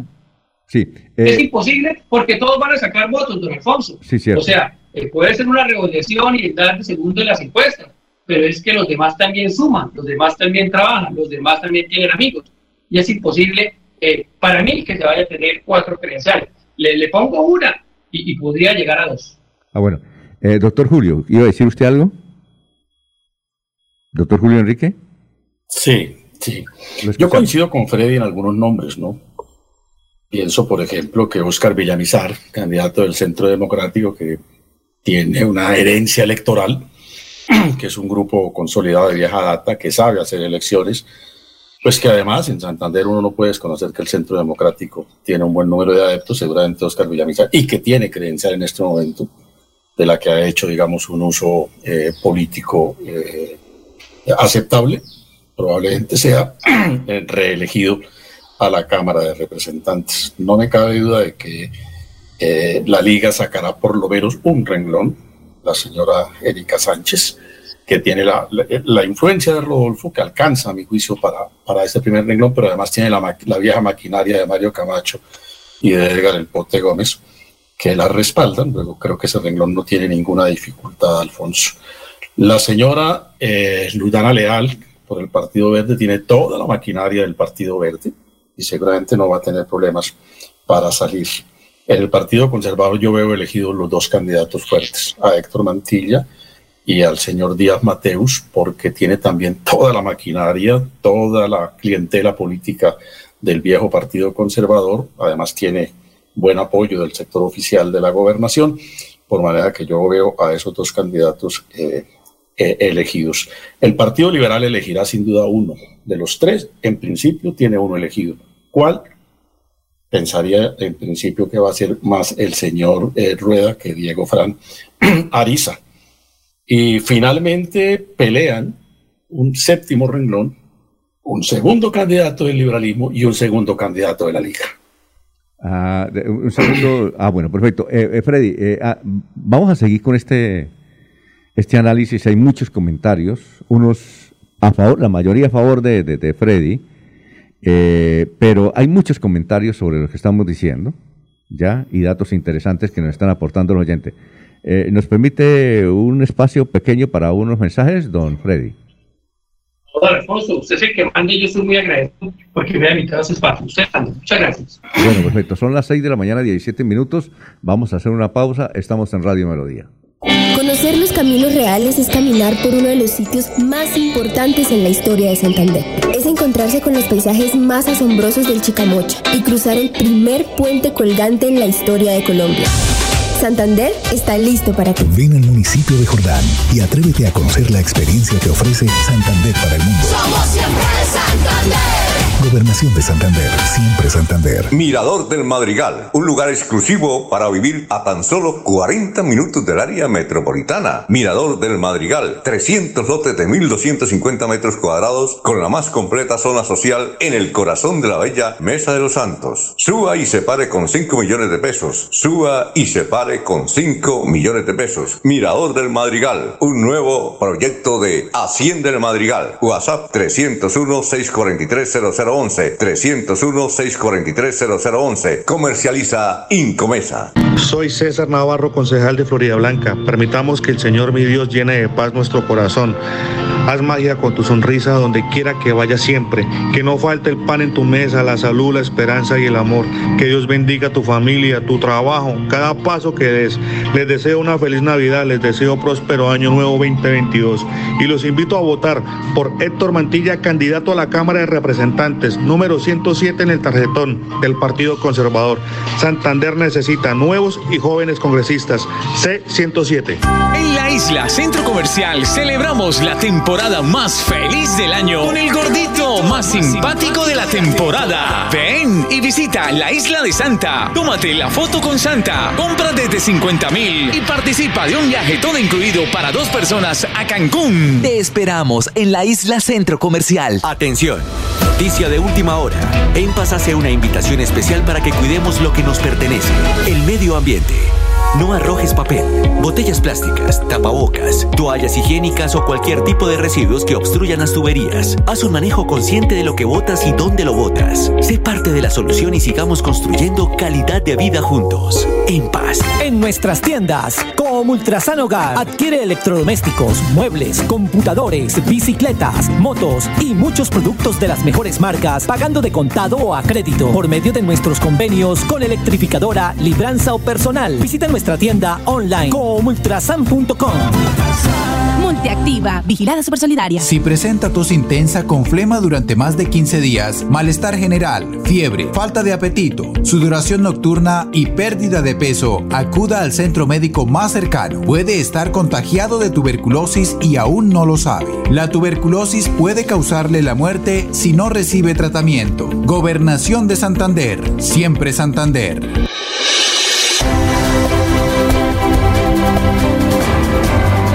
Información y análisis. Es el estilo de Últimas Noticias por Radio Melodía 1080 AM.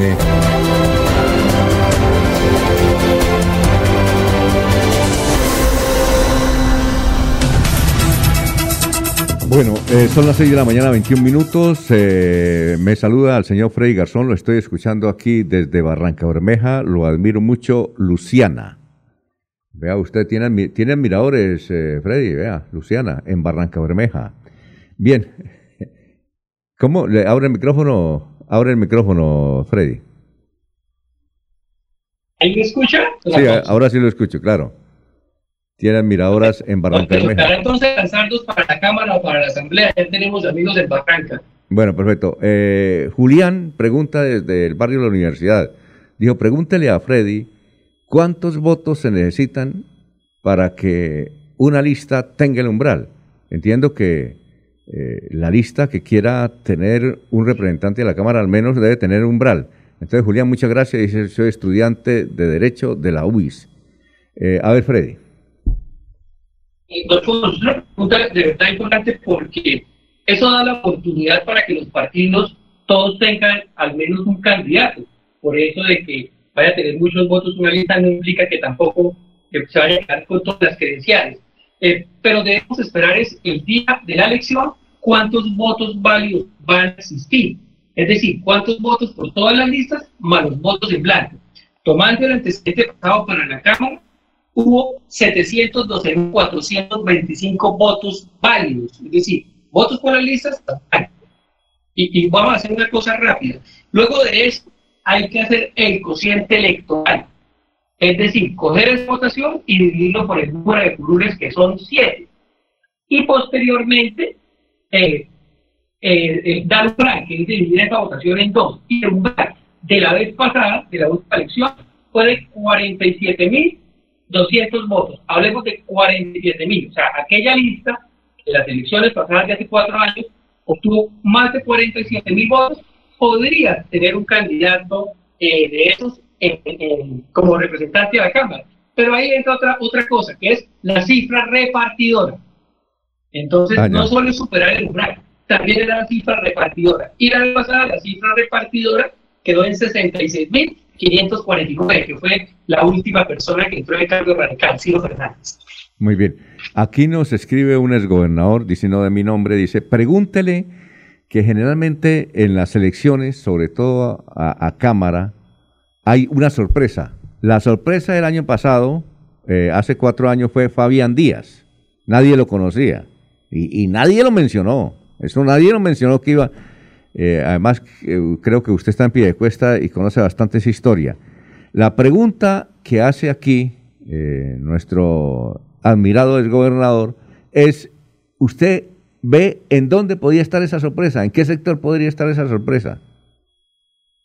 Yo pienso eh, que en la coalición Centro Esperanza va a existir un representante a la Cámara. Y creo yo, eh, no porque conozca a, la gente de Pidecuesta totalmente, eh, me identifique en que vaya a quedar Dani Ramírez. Creo yo que Dani Ramírez va a ser la sorpresa de Piedecuesta, eh, que nunca ha tenido representante a la Cámara en el departamento. Allí tendrá que enfrentarse con Salvador Rincón de Florida Blanca, eh, con Pedro Nilsson, el concejal eh, reconocido pues en, Bucaramanga, y con Juan Sebastián, que es el candidato de Leonidas Gómez, ¿no? Pero yo pienso que la coalición Centro Esperanza va a tener un representante a la Cámara y podría ser Dani Ramírez. Dani Ramírez, es decir, usted, eh, por ejemplo, lo han criticado por eso, porque colocó a Dani Ramírez de primero. Él fue alcalde de Piedecuesta. Y esto se necesita es con votos. ¿Dónde podrían estar los votos de él? Si, por ejemplo, Entiendo que él estaba apoyado por un sector de cambio radical, un sector del Partido Liberal, y ahora esos sectores tienen su candidato, tanto los de cambio radical como los del Partido Liberal. ¿Por dónde sería entonces esa votación que usted le, le aplica a Dani Ramírez, que podía para usted ser la gran sorpresa? Dani está acompañado por un exalcalde eh, y actualmente concejal de, de Piedecuesta, Jorge Navas, y ellos han venido haciendo un trabajo desde hace tiempo, no desde ahorita. Desde hace muchísimo tiempo han venido construyendo un capital electoral, que obviamente Piedecuesta no les va a dar solo para ser representantes a la Cámara. Y también mmm, ese va por la lista de ASI, ¿no? El espacio de esa coalición se la da ASI y también tiene obviamente a los concejales de ASI por todo el departamento, que tendría que hacer una labor importante, Dani, para organizar ese tipo de trabajo. Y lo he visto moviéndose por el área metropolitana fuertemente. Entonces, creería yo que puede ser Dani Ramírez. Mire, ahí Salvador Rincón en esa lista, don Alfonso, teniendo la última referencia, sacó 6.775 votos cuando fue candidato a la Cámara en el 2014. Eh, Dani Ramírez, bueno, Jorge Navas obtuvo 10.184 elecciones cuando fue en el 2014 candidato a la Cámara. Pedro Nilsson Amaya, 3.398 como candidato al Consejo en su última elección y Juan Sebastián le puse los votos, o sea, no, no quiero decir que va a sacar, pero Leonidas, ese candidato de Leonidas en el Senado para Santander sacó 81 mil votos. Entonces yo pienso que esa lista puede superar también el umbral y la cifra repartidora para que tenga un representante acá. Muy bien, eh, aquí nos pregunta Jesús Rodríguez. Dice, estoy escuchando el análisis que hace el invitado. Jesús Rodríguez le pregunta a usted que el doctor Julio Enrique Avellaneda, en el análisis que hace del Partido Liberal, dice que él cree que va a ser el candidato de Jaime Durán el que va a llegar a la Cámara, que es este muchacho Rueda.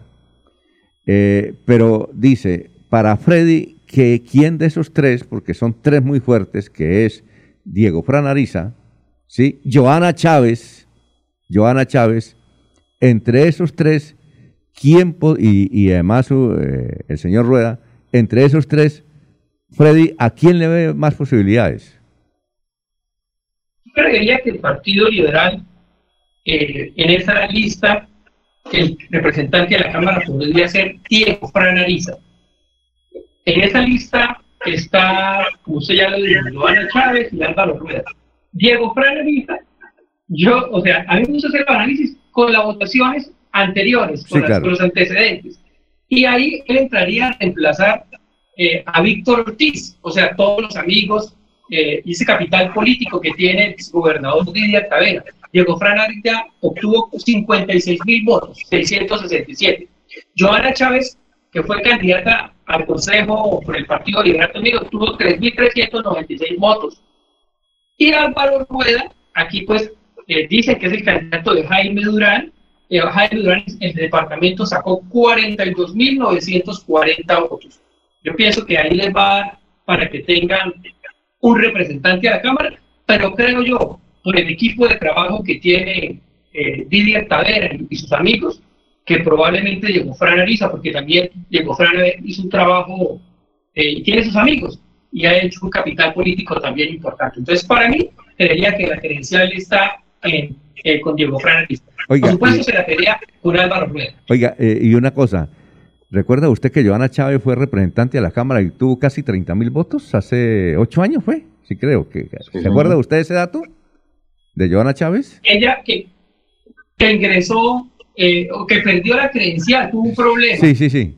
Porque le decían que, que, era de doble militancia, que estaba en el PIN. Pero recuerda que ella obtuvo casi 30 mil votos, fue. No sé si tiene usted ese dato ahí hace... No, esa estadística, o sea, o sea que fue la más reciente la más reciente, la más reciente de ella fue 3.396 votos. No quiere decir que esa sea la votación de ella, no. porque ella, sus, la iglesia y los cielos de las iglesias hacen una votación importante cuando quieren tener un candidato propio. Claro, y, y, ellos, ella pertenece a la misión carismática internacional, que es muy fuerte en el, eh, en el Socorro y San Gil, en Bucaramanga y en Barranca, entiendo.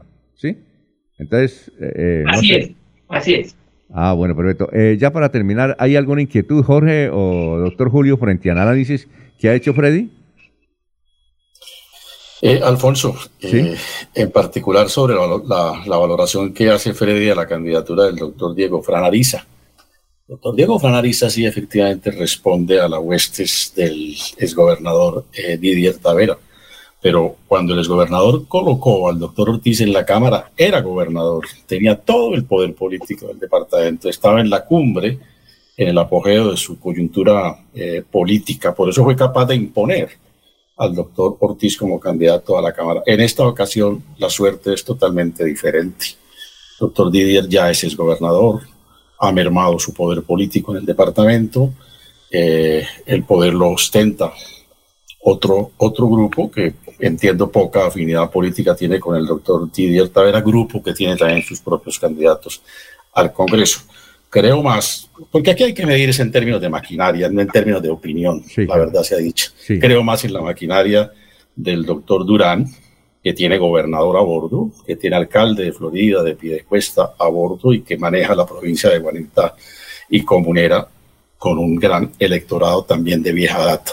Por eso, por eso me atrevo a afirmar que tiene, eh, a mi juicio, más opción el candidato del doctor Durán que el candidato de la maquinaria que, con la que puede contar hoy el doctor Didier Tavera. Doctora Avellaneda, perdón, pero en ese panorama entonces, ¿qué está aportando el candidato?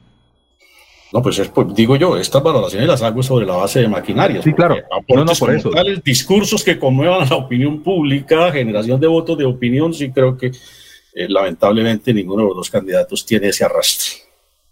Pues, de todas maneras, lo, que yo veo, perdón, perdón, Freddy, perdón. Sí, lo que yo veo en esa lista liberal es que por lo menos si es por estructura política, Diego Fran Ariza tiene una mejor estructura política frente al señor Rueda, en el sentido que por lo menos eh, Diego Fran tiene eh, un senador, eh, Pinto, que, Miguel Ángel Pinto, que ha sido un, senador muy bien votado en Santander, eh, tiene representante a la Cámara, tiene diputado, tienes gobernador impulsando su nombre y aparte de eso, Diego Fran tiene, tiene encima una elección como concejal de Bucaramanga que, que de alguna manera sabe cómo se manejan los, los, caudales políticos, los fortines políticos.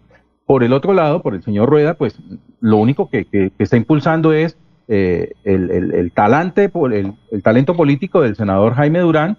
Eh, lo que falta ver si, si Edgar, Edgar Gómez está impulsando el nombre de Álvaro Rueda a la Cámara o está con su candidata en, en la lista de la liga, ¿sí? Y, y, y, lo que tiene en realidad la unión entre Álvaro, Álvaro Rueda y Jaime Durán es, es un matrimonio por conveniencia. No hay un trasfondo político, una experiencia política atrás que, que los vincule y que demuestre que tienen eh, pues afinidad en el sentido de, manejar la campaña. Y lo otro es que Álvaro Rueda, con, de su caudal propio político, eh, no, no lo conocemos porque salta a lo público como un buen funcionario de la administración de Héctor Mantilla, a quien le debe ese espacio de haber participado, y también como funcionario de la actual administración de Florida Blanca. No tiene más. Eh, es más, podríamos decir de una manera radical de ver esa campaña que, que, la aspiración de Álvaro Rueda nace de la traición de querer crecer frente a quien le dio la oportunidad de entrar a lo público.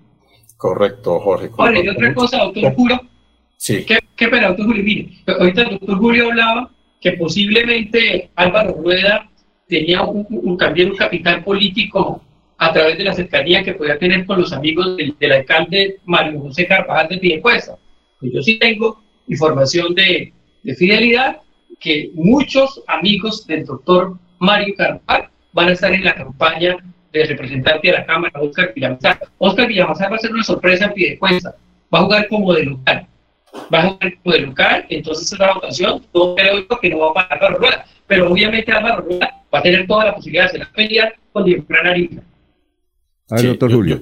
Los juicios que emito, Alfonso y compañeros, los hago sobre la base de, de, la apreciación de las maquinarias electorales en este momento. Sí, y me parece que tiene mucho más maquinaria electoral el candidato del doctor Jaime Durán que, que, el, que el, candidato, otras cosas, mi buen amigo, el doctor Diego Franariza. Eh, eh, porque, porque, registra, eh, permítame un segundo, ¿no? Tiene eh, el apoyo de eh, la casa del doctor Jaime Durán, que es una casa electoral fuerte en el departamento de Santander, que tiene el apoyo de las alcaldías del área metropolitana, bastante de Florida y pie de cuesta, por supuesto, que tiene apoyo en ese sentido también de la gobernación del departamento a partir de la alianza del doctor Jaime Durán con el gobernador Mauricio Aguilar, alianza que se ha dado a lo largo de los dos años de gobierno de nuestro mandatario seccional. Por manera que lo, veo mejor posicionado eh, como tal. ¿Qué le puede ocurrir al doctor eh, Rueda? Efectivamente, como lo dice Jorge, que el, el, electorado le cobre la traición al doctor Héctor Mantilla. Ese sí puede ser el factor adverso con que cuenta el doctor Rueda. Pero a mi juicio, si es por fuerzas, así por por soldados con casco, creo que es más fuerte en este momento eh, la candidatura de, del joven Rueda que, que la candidatura de, de, Diego Franariza. Y para finalizar... Perdón, y, y, perdón, una pregunta sencilla. ¿Y cuántos candidatos al Senado se impulsan desde la gobernación? ¿Cuántos candidatos al Senado se impulsan desde la gobernación? Pues sí, señor. Sí, eh, depende cómo juegue, cómo juegue el, el, el, gobernador de turno. ¿no? Dos, dos. Porque eh, entonces, ¿usted le ha dado una mala noticia a Alfredo Marín hoy? No, pero es que... Eh, ¿Por qué? No, no, no, ¿por qué?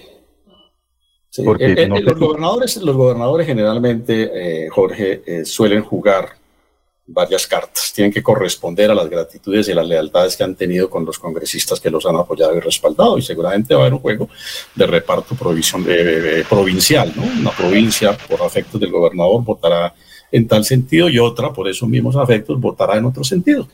Porque no puede el gobernador pretender imponer en provincias de tradición conservadora nombres de origen liberal.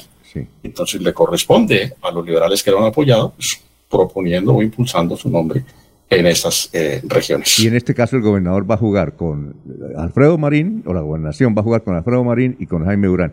Oye, exactamente, eh, está exactamente. interesante eso, el ese, debate. ese es el juego, el gobernador. Sí, eh, Freddy, gracias. Tenemos que ir a unos mensajes. Gracias. Este, este análisis va a quedar para la gente que nos está escribiendo. Va a crear más tarde en la página web que pueden escuchar el debate y hacer los análisis y hacer los comentarios. Eh, gracias, Freddy. Muy amable por haber estado con nosotros. Alfonso, muchísimas gracias a usted por nuevamente en este año. El año pasado estuvimos con Jorge también trabajando para estas fechas. Eh, darle las gracias a usted y desearles desde ya un feliz año y muchas bendiciones en este 2022 para ustedes, para todo su equipo de trabajo y para todos su amable audiencia. Muchísimas gracias, don Alfonso. A usted, vamos a unos mensajes, son las 6 de la mañana, 37 minutos ya. Cantemos la Navidad con melodía. Cantemos la Navidad como nosotros cantamos. El regalo de estar juntos que esta Navidad celebramos. Cantemos una canción del amor que nos ha unido y demos gracias al cielo que ese amor radio líder de Colombia.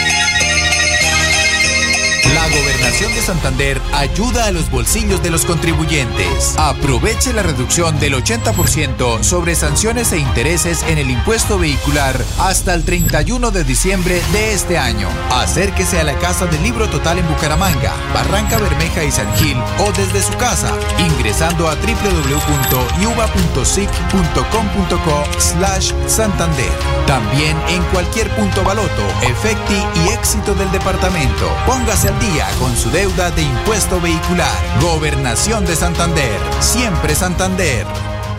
Mirador del Madrigal, un lugar exclusivo para vivir a tan solo 40 minutos del área metropolitana. Mirador del Madrigal, 300 lotes de 1.250 metros cuadrados con la más completa zona social en el corazón de la bella Mesa de los Santos. Suba y se pare con 5 millones de pesos. Suba y se pare con 5 millones de pesos. Mirador del Madrigal, un nuevo proyecto de Hacienda del Madrigal. WhatsApp 301-643-0011. 301-643-0011. Comercializa Incomesa.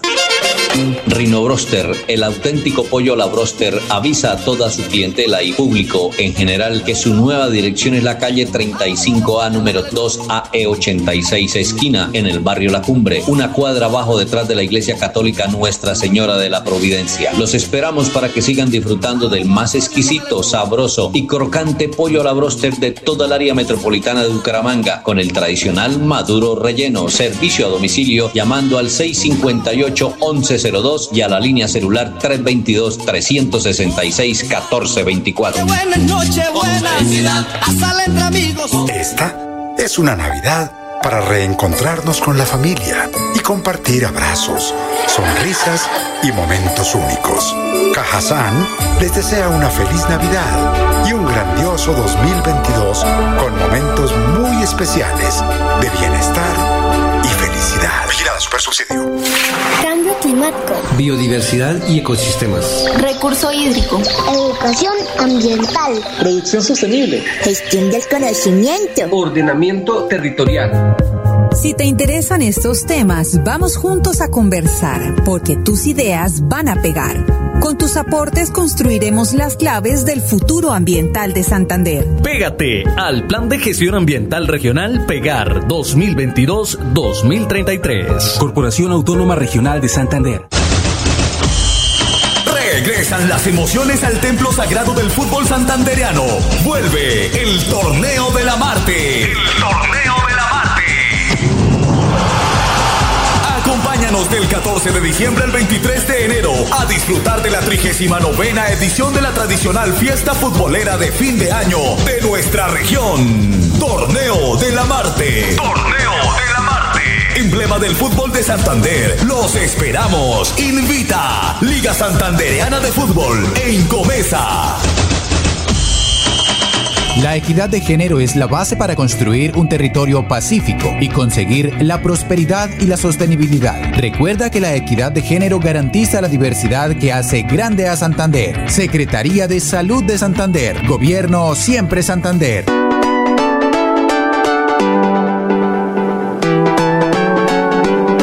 Melodía, Melodía, Radio Sin Fronteras. Escúchenos en cualquier lugar del mundo. Melodíaenlínea.com es nuestra página web. Melodíaenlínea.com.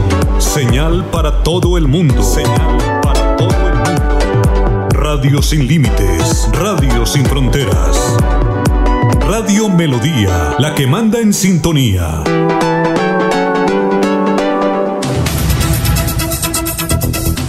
Son las 6 de la mañana, 42 minutos. Estamos en Radio Melodía. Son muchos los oyentes y los comentarios. Eh, a ver, Maribel Cáceres, hola, buenos días. Bendiciones en Florida Blanca. Recordamos que ahí da el nombre de un exgobernador. Nos vendió la licorera de Santander.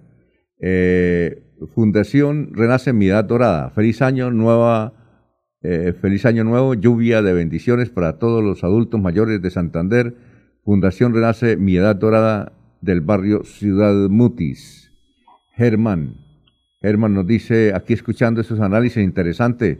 Sí, y como dice el doctor Julio Enrique Avellaneda, estos candidatos, el 99%, lo único que ofrecen es plaza, plata y contratos, y por ello van a votar los amigos y los que reciban plata y contratos. Muy buen análisis del doctor Julio y de ustedes con el señor invitado.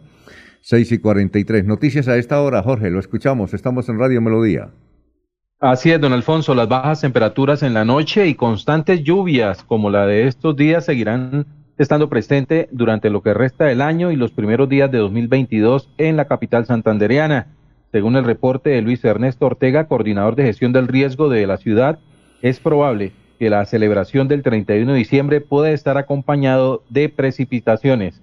De acuerdo a lo que dice el funcionario, es importante recordar que estamos en plena segunda temporada de lluvias con el fenómeno de la niña aún latente. Las bajas temperaturas que se han venido presentando eh, desde el Océano Pacífico han hecho que las lluvias se hayan dado en este tiempo de mediados y finales de diciembre.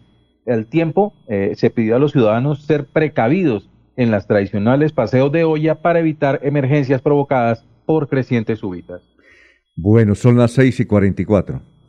Eh, la semana pasada hablamos con el ciudadano Enrique Cifuentes, él es un ingeniero bogotano, que logró eh, dentro de su actividad eh, de comentarios en las redes un video donde,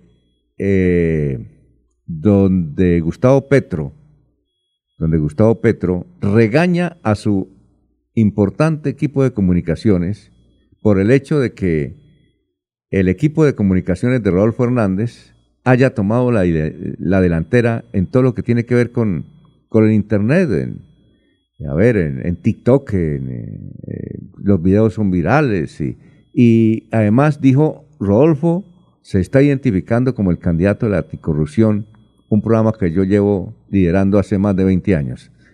Eh, ¿Usted vieron el video, Jorge? ¿Usted vio ese video, eh, doctor Julio? ¿Usted vieron ese video de, de Petro regañando a su equipo de comunicaciones? No, yo no lo he visto, Alfonso. Ya lo vamos a presentar. ¿Eh, ¿Jorge lo vio? Sí, señor, sí, señor. Tuve oportunidad de verlo. Entonces nosotros hablamos con el, con el ingeniero eh, que él lo facilitó a varios medios, entre ellos las dos orillas, y a la parrilla. Aquí está eh, en una reunión y además Petro, entiendo que por este video, votó a tres integrantes de su equipo de comunicaciones porque cree que ellos fueron los que hicieron circular el, video y lo entregaron al señor eh, Enrique Cifuentes, es un ingeniero bogotano. Yo le pregunté a él, a Enrique, que, quién se lo había entregado, dijo, no, eso es ya secreto de Estado. Vamos a, a escuchar y a ver los que tengan posibilidades a Petro regañando a su equipo de comunicaciones. Viene ascendiendo una figura como Rodolfo Hernández. El discurso es el de la anticorrupción de lo que es lo que nosotros hemos luchado. Él no. Pero ahora aparece como candidato anticorrupción. Nos estamos dejando quitar las banderas por un equipo comunicacional que se ha vuelto más eficaz que el equipo comunicacional nuestro. Eso es. ¿Cómo le parece, doctor Julio? ¿Ah? ¿Eso es válido? Válido, que, con justa razón eh, eh, se formula el, candidato Petro. Claro, debe estar inquieto por, por el avance que ha tenido Rodolfo Hernández en un tema que, como Petro lo señala, ha sido para él eh, valioso y caro, como es la lucha contra la corrupción. Sí, claro. ahora, Jorge, no sé cómo se mide eso, pero, pero ayer publicó un periodista también del diario La República el hecho de que el personaje político más buscado en Internet en Colombia es Rodolfo Hernández. ¿Usted sabe- también vio esta noticia, eh, Jorge? Sí, señor. Sí, también tuve oportunidad de verla Eh, y, eh, y- eso y lo lo, mide que dice que, la doctora eh, Avellaneda es, es- es válido. Es válido el regaño porque es que eh, quienes le tienen fe, devoción a las encuestas, pues obviamente no pueden ignorar el hecho que Gustavo Petro pues venía punteando en todas, en todas, mientras era el único candidato, ¿sí? Pero ahora que ya hay candidaturas eh, consolidadas, definidas, como la de Rodolfo Hernández, como la del Centro Democrático, como sí, eh, eh, obviamente ya comienza él a descender y, y- a- comienzan a, verse resultados más acordes a, la realidad política. Y aparte de eso, pues ver que eh, un candidato como Petro en todas las encuestas no superó más allá del 25% de favorabilidad, de aceptación entre los consultados. Entonces, a esta altura, esta campaña ya debió haber mostrado un, crecimiento ¿sí? notable frente a lo que fueron los primeros resultados en encuestas y ahora frente a nombres ya definidos de otras campañas. ¿sí? Pero como eso no sucede, eso no se ven, eh, entonces pues comienzan las preocupaciones y obviamente hay que ajustar tuercas dentro de la campaña para buscar eh, ese resultado deseado porque eh, se puede estar diluyendo entre las manos el poder pasar a una segunda vuelta. Bueno, eh, doctor Julio. Sí, Alfonso. Si yo le dijera, es que le tengo una noticia después de comerciales. Montanini va al Senado, diría que yo estoy loco. Montanini va al Senado. ¿Ah? Eh, eh, ¿Me habla de alguna elección en Colombia o en Argentina? No, no, no, no, aquí, aquí en Colombia. Va al Senado José de Colombia.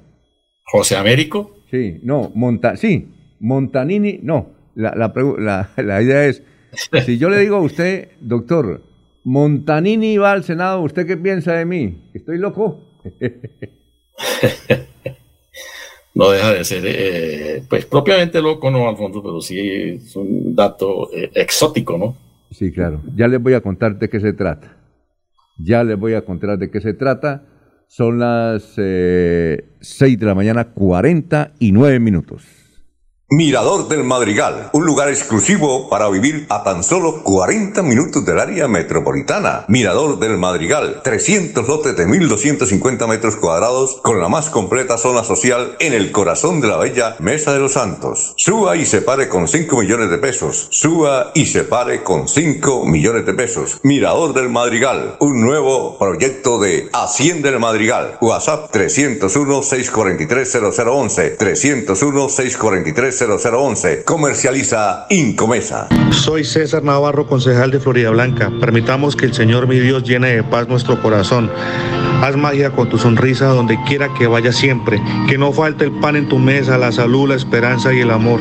Que Dios bendiga tu familia, tu trabajo, cada paso que des.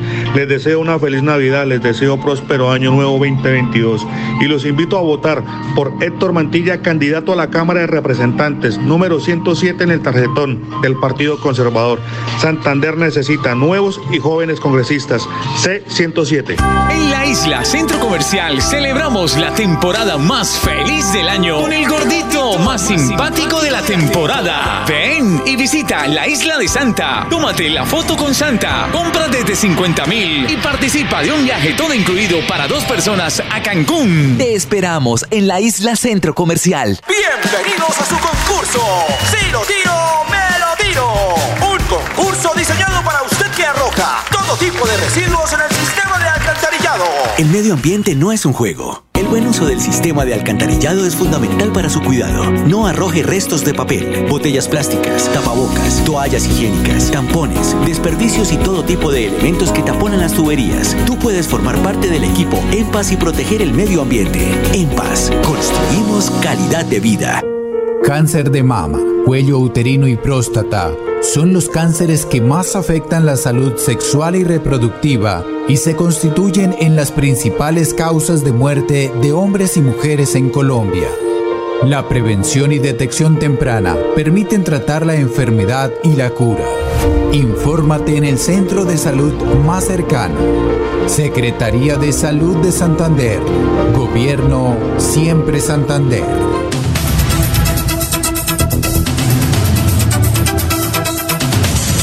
Bueno, son las 6 de la mañana, 51 minutos. Eh, estamos en Radio Melodía. Gracias a los oyentes. Juan Alberto eh, Peña nos escribe a esta hora desde el barrio. A ver, ¿qué? Desde el, desde el barrio La Trinidad. Gracias, muy amable por la sintonía. Jesús nos escribe desde el barrio Antonio Nariño. Luz Marina Cárdenas Plata dice buenos días, eh, Radio Melodía. Fundación Renace Mi Edad Dorada. Eh, feliz Año Nuevo, lluvia de bendiciones. Mi Edad Dorada, Barrio Ciudad Mutis.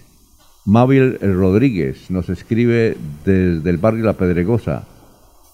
Mm, Junta de Acción Comunal de La Unión. ¿De dónde será? ¿Será el Valle del Cauca? Bueno, 6 y 52. Aquí está un oficial de la Policía Vial que nos dice cómo ha sido el movimiento en vehículos eh, en esta Navidad y ahora para el Año Nuevo. Lo escuchamos. Las vías nacionales se han movilizado más de 30.249 vehículos. Se han realizado 22 órdenes de comparendo, de las cuales una ha sido por estado de embriaguez. No se han presentado fatalidades o accidentes de tránsito de relevancia en las vías nacionales de nuestro departamento gracias al buen comportamiento de todos los ciudadanos y al acatamiento de las normas. Les recordamos que vamos a continuar el día de hoy haciendo pruebas de embriaguez, haciendo los controles y en los puntos de prevención haciendo esas pausas activas y acompañando a nuestros conductores que se mueven por las vías. Recuerden que el mejor regalo para esta Navidad y estas fechas es tu vida. Dios y patria. Es un honor ser policía. Eso es cierto, 6 y 53. Este es un oficial aquí de la policía en el departamento de Santander y los datos que da del movimiento de vehículos es desde el departamento de Santander, que dice que lo hace por las vías nacionales. Bueno, eh, doctor Julio, ya le vamos a responder a usted y a todos los oyentes por qué Montanini al Senado. Es que en el departamento de Caldas aparecieron unos avisos esta semana que dice, voten por Montanini al Senado. ¿Qué pasa, doctor Julio? Es que allá hay un senador que le dice Montanini y a él lo conocen por Montanini, a él no le conocen el nombre.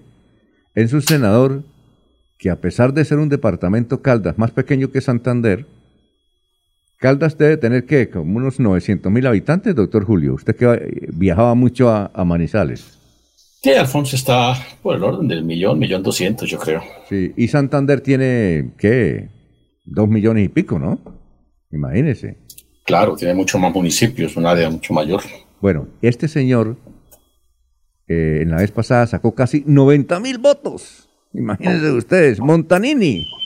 Pero en Caldas, ¿sabe de quién se trata? No sé si usted lo conoce. Se llama Mario Alberto Castaño Pérez. Mario Sí, Alberto Castaño Pérez. ¿Ah? ¿Qué tal, no? Sí, Presidente. es político de- ha sido político de vieja data en el departamento de Caldas, ¿no? Sí, pero yo no sabía que le decían Montanini. Dice, y le dicen Montanini porque es un hombre que juega muy bien en política. Le dicen, le decían la bordadora Montanini a él. A, a Montanini también le decían la bordadora, ¿no? Sí, sí, claro. Pero, oiga, eh, yo no sabía porque es que resulta que los avisos de él allá, la mayoría en el Calda es Montanini al Senado. ¿Qué tal, no? O sea que curioso el asunto, ¿no? ¿Le, puede, le puede ir bien al señor Montanini por tierras santanderianas entonces? Sí, eh, eh, justamente está haciendo política acá.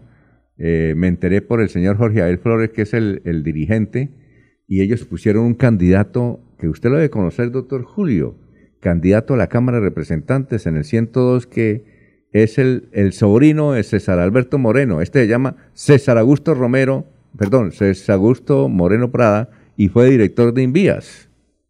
¿Sí lo Sí, conocen? claro, lo conocemos suficientemente, sí. Ya, y él está de candidato a la Cámara. Sí, lo había visto en la lista del Partido Liberal, si mal no estoy. Sí, en la lista del Partido Liberal. ¿Qué tal? Muy bien. Bueno, eh, Le tengo el dato de la, de la población de Caldas. ¿cuál es? 998.255 habitantes, de acuerdo al censo de 2018. Sí, claro. Es, un- es una, Ahí falta- la mitad de tendrían eso. una, un, ¿qué? un 50% mayor de edad la población, unos 500 mil. Sí, claro. Y si de estos 500 mil el, el señor Castaño ya tiene 90 mil en el bolsillo, es muy buen, un buen recaudo. Pero es que sabe que él es el presidente de la Comisión de Presupuesto del Senado, imagínese. Imagínese lo que pareja. ¿Recuerda que, que, que esa posición la tenía Bernabé Celis? Sí, señor. Y, y sabían la votación que él sacaba, ¿no? Extraordinaria. En esa época, ¿no? En esa época. Don Bernabé Celis. Eh, a propósito, ¿ustedes saben, Jorge sabe o el doctor Julio, eh, en qué movimiento está Bernabé Celis? ¿Ah? No, Alfonso, no, no, no, lo tengo ubicado en este momento, porque después de que se le descompuso la, la alianza electoral del hijo del doctor Bernabé con el, eh, el hijo del senador Serpa, eh, o del ex candidato Serpa, tristemente fallecido ya hace más de un año, pues eso se, se, se produjo como una especie de desbandada. No sé en este momento en, en, en cuál de las tantas listas eh, de, o con cuál de las tantas listas puede estar eh, el doctor Bernabé. Sí. Oiga, aquí, ¿Pácora es un municipio, doctor Julio? Pácora, sí, en el departamento de Caldas, claro. Nos escriben de Pácora. Juan Avendaño dice, lo estoy escuchando. Dijo, sí, yo conozco a ese, ese es un zorro de la política, él es de aquí, de Pácora. Sí. Eh, él trabajó en la gobernación de, San, de, Caldas, estudió en México. Dijo, a él le dicen Montanini porque es un berraco, era un berraco para jugar fútbol. Y, luego se volvió el jefe de las barras del Cristal Caldas. Ah, bueno, con razón, ¿no? Montanini. Gracias a don Juan en Pácora. ¿Conoce usted Pácora, doctor Julio? Alguna vez pasé por ahí, Alfonso, pero no, no me detuve a mayor cosa. Mm, ¿Por ahí cerca de Manizales o qué? Sí, todo, realmente todos los municipios. Caldas es un departamento muy pequeño, ¿no? Sí. Y tal vez el más distante vendría a ser La Dorada, pero de resto son todos realmente municipios eh, próximos y en términos de tiempo, pues también muy cercanos a Manizales. Bueno, don Juan, muchas gracias, muy amable, muy gentil. Se le agradece la sintonía. En Pácora. Bueno, noticias a esta hora, don Jorge. Así es, don Alfonso, con más información y tiene que ver con, el departamento de Santander. Ya quedan cinco días para acogerse en el departamento al descuento del 80% en sanciones e intereses del impuesto de vehículos automotores y motocicletas de más de 125 centímetros cúbicos que ofrece la gobernación de Santander. Se acaba el tiempo para ponerse al día con este impuesto vehicular.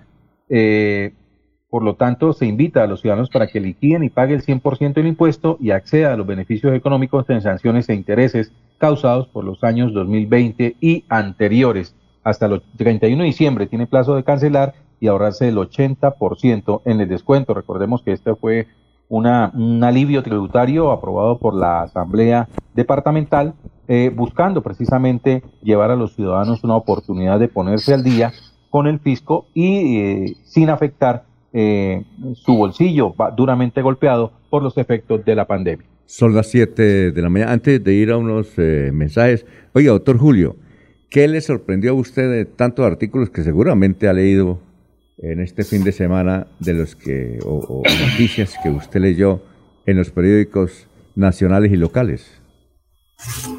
Sí, Alfonso, hay, hay eh, variedad de artículos, pues los tradicionales recuentos de fin de año de los sucesos noticiosos tanto en Colombia como en el mundo, eh, las expresiones de preocupación por eh, los niveles del, COVID en su nueva versión y las eh, previsiones que se hacen de un eventual nuevo pico a finales del mes de, enero, los análisis que se hacen sobre el impacto del triunfo del señor Boric en Chile, un análisis de su perfil político entre otras cosas interesante, Alfonso, porque coinciden muchos analistas en que Boric es un discurso totalmente distinto a lo que aquí algunos han dado en llamar el castrochavismo. Valga decir, es una posición política totalmente diferente al socialismo del siglo XXI del que habló el señor Chávez en algún momento. Se asemeja más al estilo del gobierno de la socialdemocracia alemana. Pero tal vez, Alfonso, el tema de mayor eh, inquietud en los medios este fin de semana es la recientemente despedida llamada Ley de Seguridad eh, Ciudadana, ¿no? eh, porque ha generado una serie de, apreciaciones, de juicios de inconstitucionalidad, de, eh, digamos, eh, advertencias, pues, de que no va a tener el efecto positivo que el gobierno, en, como dicen los analistas, populismo punitivo pretende hacernos creer, por el contrario, se señalan por voces muy autorizadas que va a generar unos efectos adversos y que para nada para nada va a cumplir el efecto que el gobierno eh, dice va a tener la nueva ley en materia de disminución de conductas delincuenciales. Mm, interesante. Son las 7 de la mañana, dos minutos. Vamos a una pausa. Estamos en Radio Melodía. Juan Alberto Londoño nos escribe de la ciudad de Bogotá. Dijo, sí, yo conozco a ese, eh, ese, de la, eh, ese castaño que es un hombre berraco para trabajar. Habla poco y trabaja mucho. Y es bueno para conseguir votación. Son las 7 de la mañana, dos minutos. Que el regocijo de esta Navidad aparte de los hombres los odios, los rencores, los afanes belicosos y toda intención malvada y sombría.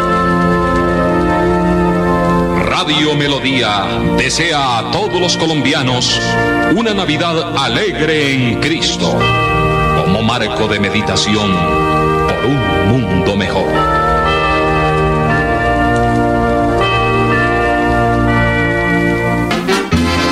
Esta época navideña los invitamos a disfrutar en familia del más exquisito, sabroso y crocante pollo a la broster del área metropolitana de Bucaramanga, con el tradicional maduro relleno, Rino Broster. Estamos ubicados en la nueva dirección calle 35A número 2AE86 del barrio La Cumbre, una cuadra abajo detrás de la iglesia católica Nuestra Señora de la Providencia. Servicio a domicilio llamando al 658-1102 y a la línea celular 322-366-1424.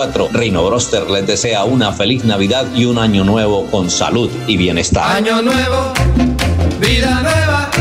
Mirador del Madrigal, un lugar exclusivo para vivir a tan solo 40 minutos del área metropolitana. Mirador del Madrigal, 300 lotes de 1.250 metros cuadrados con la más completa zona social en el corazón de la bella Mesa de los Santos. Suba y se pare con 5 millones de pesos. Suba y se pare con 5 millones de pesos. Mirador del Madrigal, un nuevo proyecto de Hacienda del Madrigal. WhatsApp 301-643-0011. 301-643-0011. Comercializa Incomesa. Soy César Navarro, concejal de Florida Blanca. Permitamos que el Señor mi Dios llene de paz nuestro corazón. Haz magia con tu sonrisa donde quiera que vaya siempre. Que no falte el pan en tu mesa, la salud, la esperanza y el amor. Que Dios bendiga tu familia, tu trabajo, cada paso que des. Les deseo una feliz Navidad, les deseo próspero año nuevo 2022. Y los invito a votar por Héctor Mantilla, candidato a la Cámara de Representantes, número 107 en el tarjetón del Partido Conservador. Santander necesita nuevos y jóvenes congresistas. C107. Queremos que disfrutes de un servicio de energía confiable y de calidad. Por eso trabajamos en el mantenimiento de la infraestructura eléctrica, para que estés informado oportunamente de las fechas y horarios de las suspensiones del servicio de energía.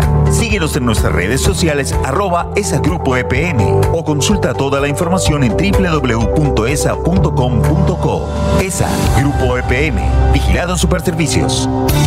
Los invitamos a sintonizar el programa Curación Natural de la Unidad Médica Biológica del Dr. Ricardo González, de lunes a viernes en los horarios 7 y 30 y 9 y 30 de la mañana y los sábados 7 y 30 y 12 del mediodía. Aquí encontrará la orientación profesional para todo tipo de enfermedades, tratamientos con medicamentos naturales. Llame y agende su cita médica al 313-392-2623. 313-392-2623. Biodiversidad y ecosistemas. Recurso hídrico. Educación ambiental. Producción sostenible. Gestión del conocimiento. Ordenamiento territorial. Si te interesan estos temas, vamos juntos a conversar, porque tus ideas van a pegar. Con tus aportes construiremos las claves del futuro ambiental de Santander. Pégate al Plan de Gestión Ambiental Regional Pegar 2022-2033. Corporación Autónoma Regional de Santander. Ponte al día con las vacunas en la Jornada Nacional de Intensificación de Vacunación en todo el territorio departamental. Si tus hijos son menores de 10 años o eres mujer en edad fértil menor de 49 años, acude al centro de salud más cercano. Es totalmente gratis. Llegó el día de ponerse al día con las vacunas. Secretaría de Salud de Santander. Gobernación de Santander. Melodía, melodía. En noticias. La que manda en sintonía. A tu tus pies Deportivos Carvajal. En ropa deportiva y calzado tenemos las mejores marcas del mundo.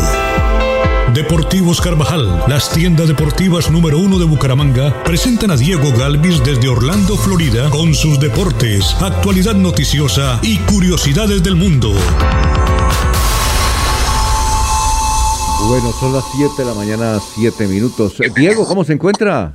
¿Qué ha habido? Don Alfonso, muy buenos días, ¿cómo está? No, extraordinariamente bien. ¿Cómo le ha pasado? Muy bien, señor, muy bien, gracias. Por aquí con un poquito más de frío que eh, los, las últimas semanas, pero, pero bien, todo muy bien. ¿Qué temperatura tenemos?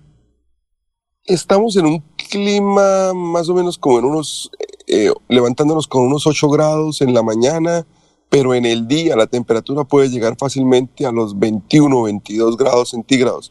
En estas semanas, el miércoles antes de la Navidad, es decir, la semana pasada, tuvimos un día con 6 grados centígrados en las mañanas, pero en términos generales un clima muy agradable y no el invierno fuerte que seguramente hay en muchas ciudades de los Estados Unidos. Aquí recordemos que hay la zona del norte, la zona de Boston, la zona de, de Nueva Inglaterra, de Nueva York, pues cae nieve eh, casi siempre en Navidad y es, y es bien, bien fría. Aquí está un poquito mejor, incluso que gente, incluso para que la gente pueda ir a la playa en Florida, más o menos para que se dé una idea en el invierno.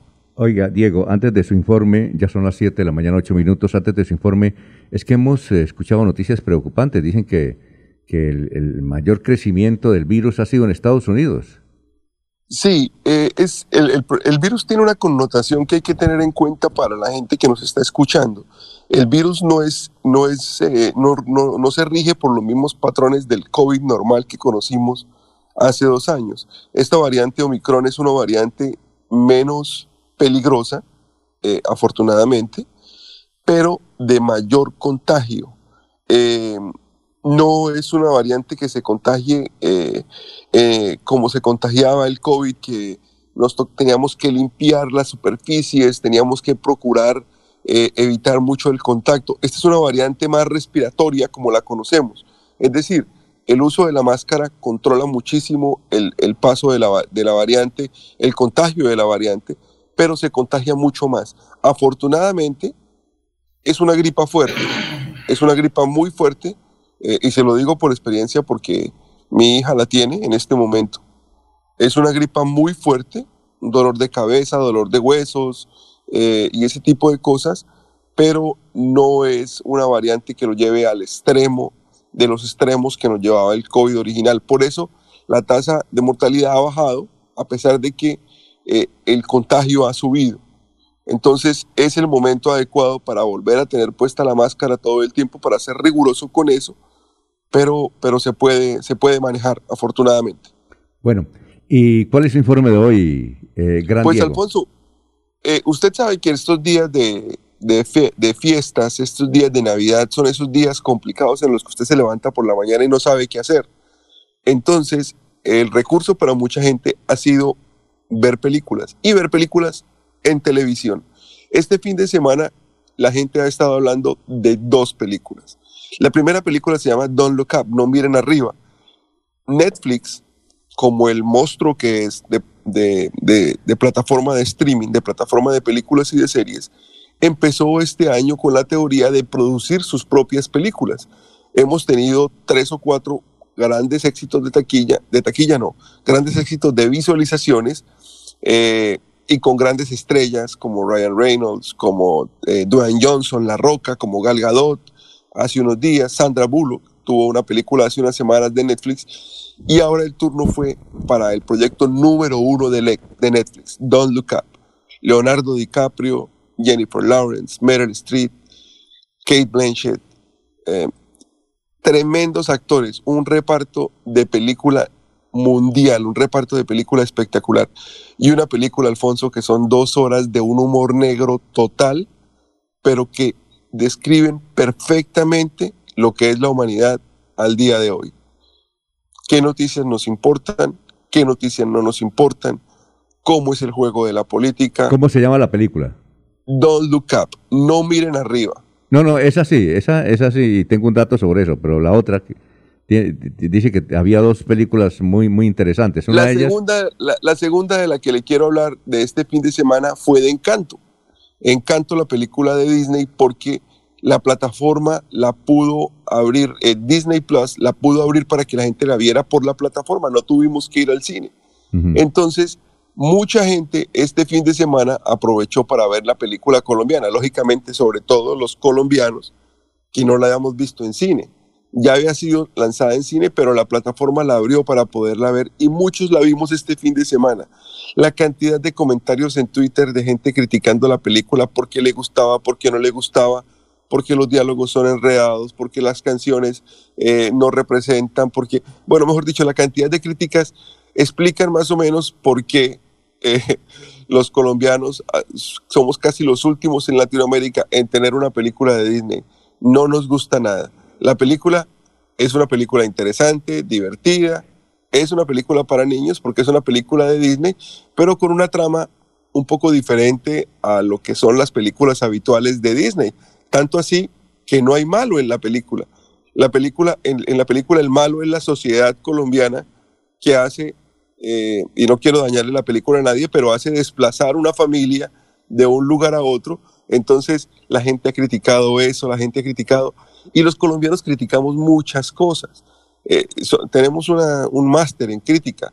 Entonces, eh, este fin de semana el Twitter en la región, en Colombia, se movió en torno a esas dos películas, se movió en torno a Encanto y a No Miren Arriba de Netflix. Si tienen la oportunidad, disfrútenla las dos. Son, claro. A mí en lo, per- en lo personal me parecieron buenas películas, me divirtieron, que es al final el objetivo del cine, que usted pase dos horas divertidas. Sí. Y las dos películas cumplieron su labor. Jorge, Entonces, Jorge, eh, Jorge o doctor Julio, ¿ustedes ya vieron la película? Encanto, no, Sí, no, he no, no, no miren arriba. Eh, ah, esa sí la vi, sí, la disfruté ayer en la mañana. eh, sí, muy buen, muy buen, me fascinó mucho el- la manera como se manejó el humor negro de principio a fin. Doctor Julio, ¿usted la vio? No, Alfonso, no la Le, le voy a decir que la vea. Para mí, el placer, es muy buena la película, y la vi porque Yolanda Ruiz, en un Twitter, el sábado por la noche, dijo, miren esta película. Y me pareció interesante, entonces la vi. Pero ¿sabe cuál es el mayor encanto, doctor Julio? No se la pierda. En el último minuto está. ¿Y sabe por qué, doctor Julio?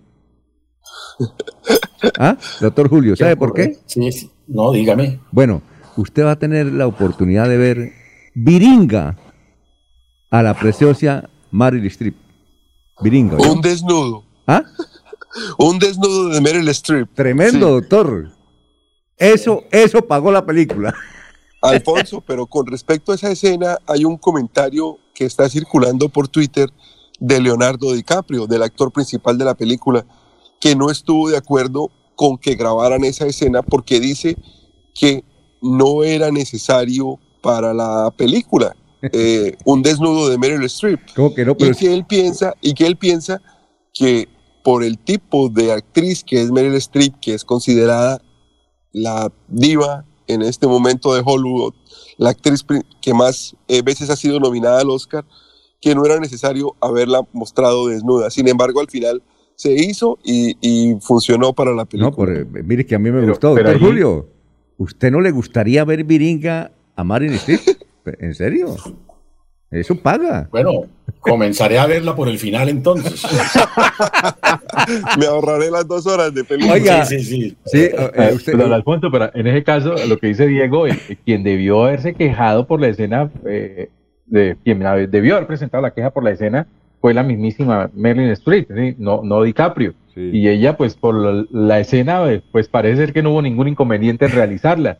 Y obviamente tengamos en cuenta que Marilyn Streep es una mujer que hoy tiene 72 años. Pare- no, pero eh, eh, yo no sé si eso es, eso, ese Photoshop, Jorge. No, no, no, yo No, creo que yo creo que la película fue grabada. No, no, pero, el pero eso. desnudo debe ser el de ella. El desnudo, no, pero oiga, no, doctor Julio, qué cuerpazo, Jorge. Si tienes, seten- Aunque, tienes 72, Alfonso. 72 años, Julio- eh, Jorge. Sí, señor. Eh, Marilyn Streep nació el 22 de junio de 1949. Oiga, 73 años va a cumplir. Oiga, no, pero. eh, Alfonso. tengo que mirar otra vez la escena, es que yo no había la edad. Recuerde, recuerde que aquí en los Estados Unidos hay una profesión que es ser doble de cuerpo. Ah, ya. Es decir, hay algunos actores que tienen una actriz únicamente para cuando deben aparecer desnudos en las películas. Entonces puede ser una doble de cuerpo, no sabemos, ¿no?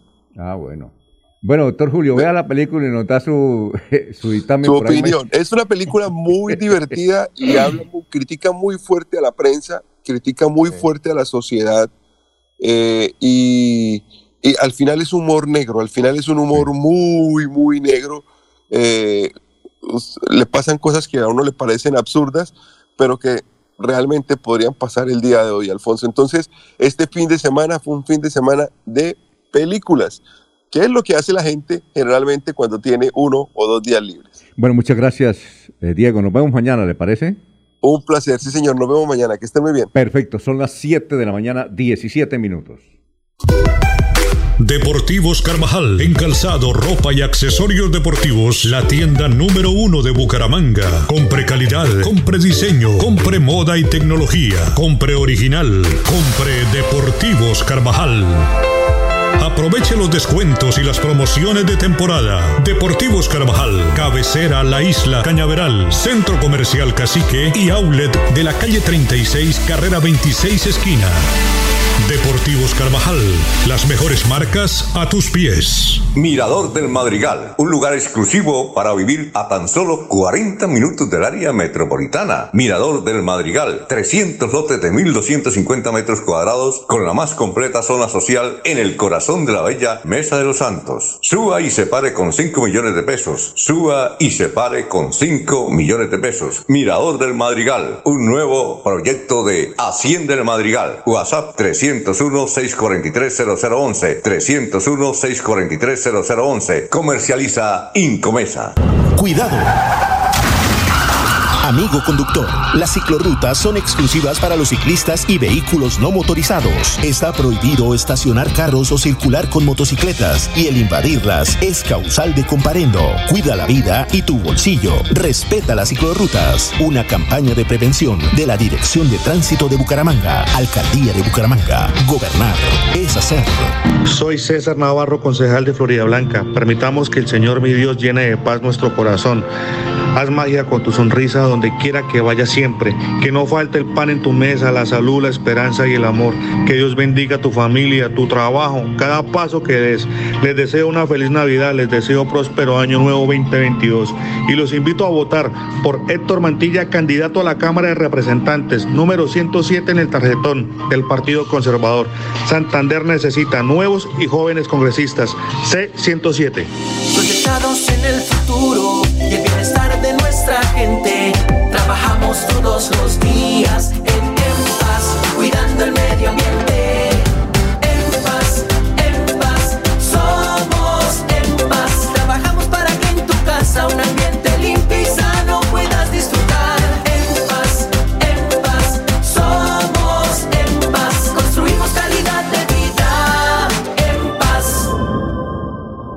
La equidad de género es la base para construir un territorio pacífico y conseguir la prosperidad y la sostenibilidad. Recuerda que la equidad de género garantiza la diversidad que hace grande a Santander. Secretaría de Salud de Santander. Gobierno siempre Santander. Joel Caballero está en Últimas Noticias de Radio Melodía 1080 AM. Buenos días, Alfonso, para usted, para los compañeros, igualmente para La Agencia Nacional de Infraestructura, ANI, dio apertura al proceso licitatorio de la Asociación Público-Privada para la recuperación de la navegabilidad del río Magdalena, proyecto de las obras de quinta generación o del Bicentenario. La ANI publicó el pliego definitivo de condiciones de esta iniciativa que busca recuperar la navegabilidad por el principal afluente de Colombia a lo largo de 668 kilómetros entre Bocas de Ceniza, Barranquilla y Barranca Bermeja, Santander. El pliego de condiciones estará publicado durante un mes en el portal del SECO. La ANI explicó que una vez surta esta etapa se dará paso a la presentación de ofertas de los posibles interesados para posteriormente finalizar con el proceso de la adjudicación, obra que tiene un costo de 1.5 billones de pesos. Noticia con la Cámara S. El distrito continúen compañeros en estudios en últimas noticias de Melodía 1080 AM. Enrique Ordóñez Montañés está en Últimas Noticias de Radio Melodía 1080 AM. Son las 7 de la mañana, un minuto. Profesor eh, Jaime Pérez de Piedecuesta dice que en la temporada de Navidad se escucha hablar del pesebre del Papá Noel y quiere saber qué es en realidad un pesebre y si se dice en plural papás Noel o papás Noeles. Profesor, muy buenos días. Muy buenos días, Alfonso y oyentes de Últimas Noticias. Don Jaime, con gusto damos respuesta a su inquietud. La palabra pesebre es de origen latino, es una palabra de origen latino y, es el cajón donde comen o el sitio, es decir, el cajón o el sitio donde comen las bestias. A eso se le llama pesebre. Pero realmente el niño Jesús no nació, eh, pues nació en un pesebre, pero en unas pobres y humildes pajas. Eso es lo que nos dice la Biblia, en unas pobres y humildes pajas. Con el tiempo, pues la palabra pesebre, que así se llamó inicialmente, pues eh, fue cayendo en desuso y hoy pues ya no se utiliza. Antiguamente nuestros abuelos nos decían, mijo, camine, venga, me ayuda a hacer el pesebre, me ayuda a hacer el pesebre. Y todo era pesebre y había concursos de pesebres aquí en Bucaramanga eh, y en todo el país, pues eh, concurso de pesebres y el pesebre navideño y tal, pues. Esa palabra pesebre cayó en desuso y hoy ya no se utiliza. Hoy ya todo el mundo dice es el nacimiento o el arbolito de Navidad. El nacimiento o el arbolito de Navidad. En España no se utilizan ni arbolito de Navidad ni eh, ni nacimiento, sino allá se dicen los belenes, los belenes. Entonces esa es la aclaración que le podemos hacer con respecto a pesebre, don Jaime. Pero también eh, dice, pregunta por Papá Noel si se puede pluralizar. La norma gramatical dice que cuando hay dos sustantivos en aposición, aposición, no oposición, sino aposición, Aposición es cuando están uno a continuación del otro, como papá y Noel, como carro y tanque, carro, carro tanque. Entonces, en este caso, Papá Noel eh, se, se pluraliza únicamente la primera palabra. Cuando se va a tomar el plural como es compuesto, pues eh, se pluraliza la primera palabra. Entonces no se dice papás Noeles, sino papás Noel, pluralizando la primera palabra. Papás Noel, Papás Noel, Carros Tanque. Esa es eh, la, la, el empleo correcto, don Jaime. 7.23 minutos. Alex Ochoa pregunta si en una reunión donde hay hombres y mujeres, al dirigirse al grupo se dice compañeros y compañeras, o solamente compañeros, profesor. Doña Alex, el sustantivo masculino compañeros en plural puede eh, designar a un grupo del mismo sexo.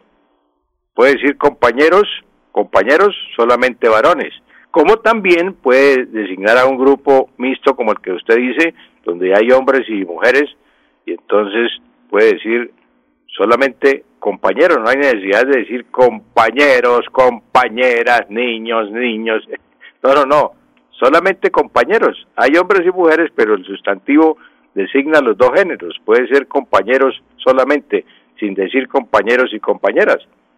No, no hay necesidad de, emplear compañeros y compañeras, sino con el solo compañeros se refiere a un grupo de los dos sexos. No hay discriminación a nadie en ese caso, doña Alice. Eh, profesor, muchas gracias, muy amable, muy gentil, ¿no? Gracias a usted, don Alfonso, y un feliz día para todos los oyentes de Últimas Noticias. Bueno, perfecto. Eh, Luis José Arevalo Durán dice, encanto, me desencantó. Colombia no es socio, no es solo violencia, tampoco solo temblores de tierra. Nos muestran como una sociedad que estamos queriendo eh, superar. La de irnos, Jorge. Ahí nos, don Alfonso, las cifras de la COVID-19 durante la jornada anterior en en Santander eh, eh, murió una sola persona, una mujer de 48 años, natural de Barranca Bermeja, que tenía una comorbilidad de, a la obesidad. Igualmente indica que en 53 municipios de Santander se encuentra activo el virus y se reportó la recuperación de 99 personas. Eh, la de himnos, doctor Julio. Alfonso, los impresionantes datos de uso del Internet eh, acrecentado, por supuesto, durante este periodo de pandemia, ¿no? Cada minuto 6 millones de personas hacen compras en línea. Ay, María.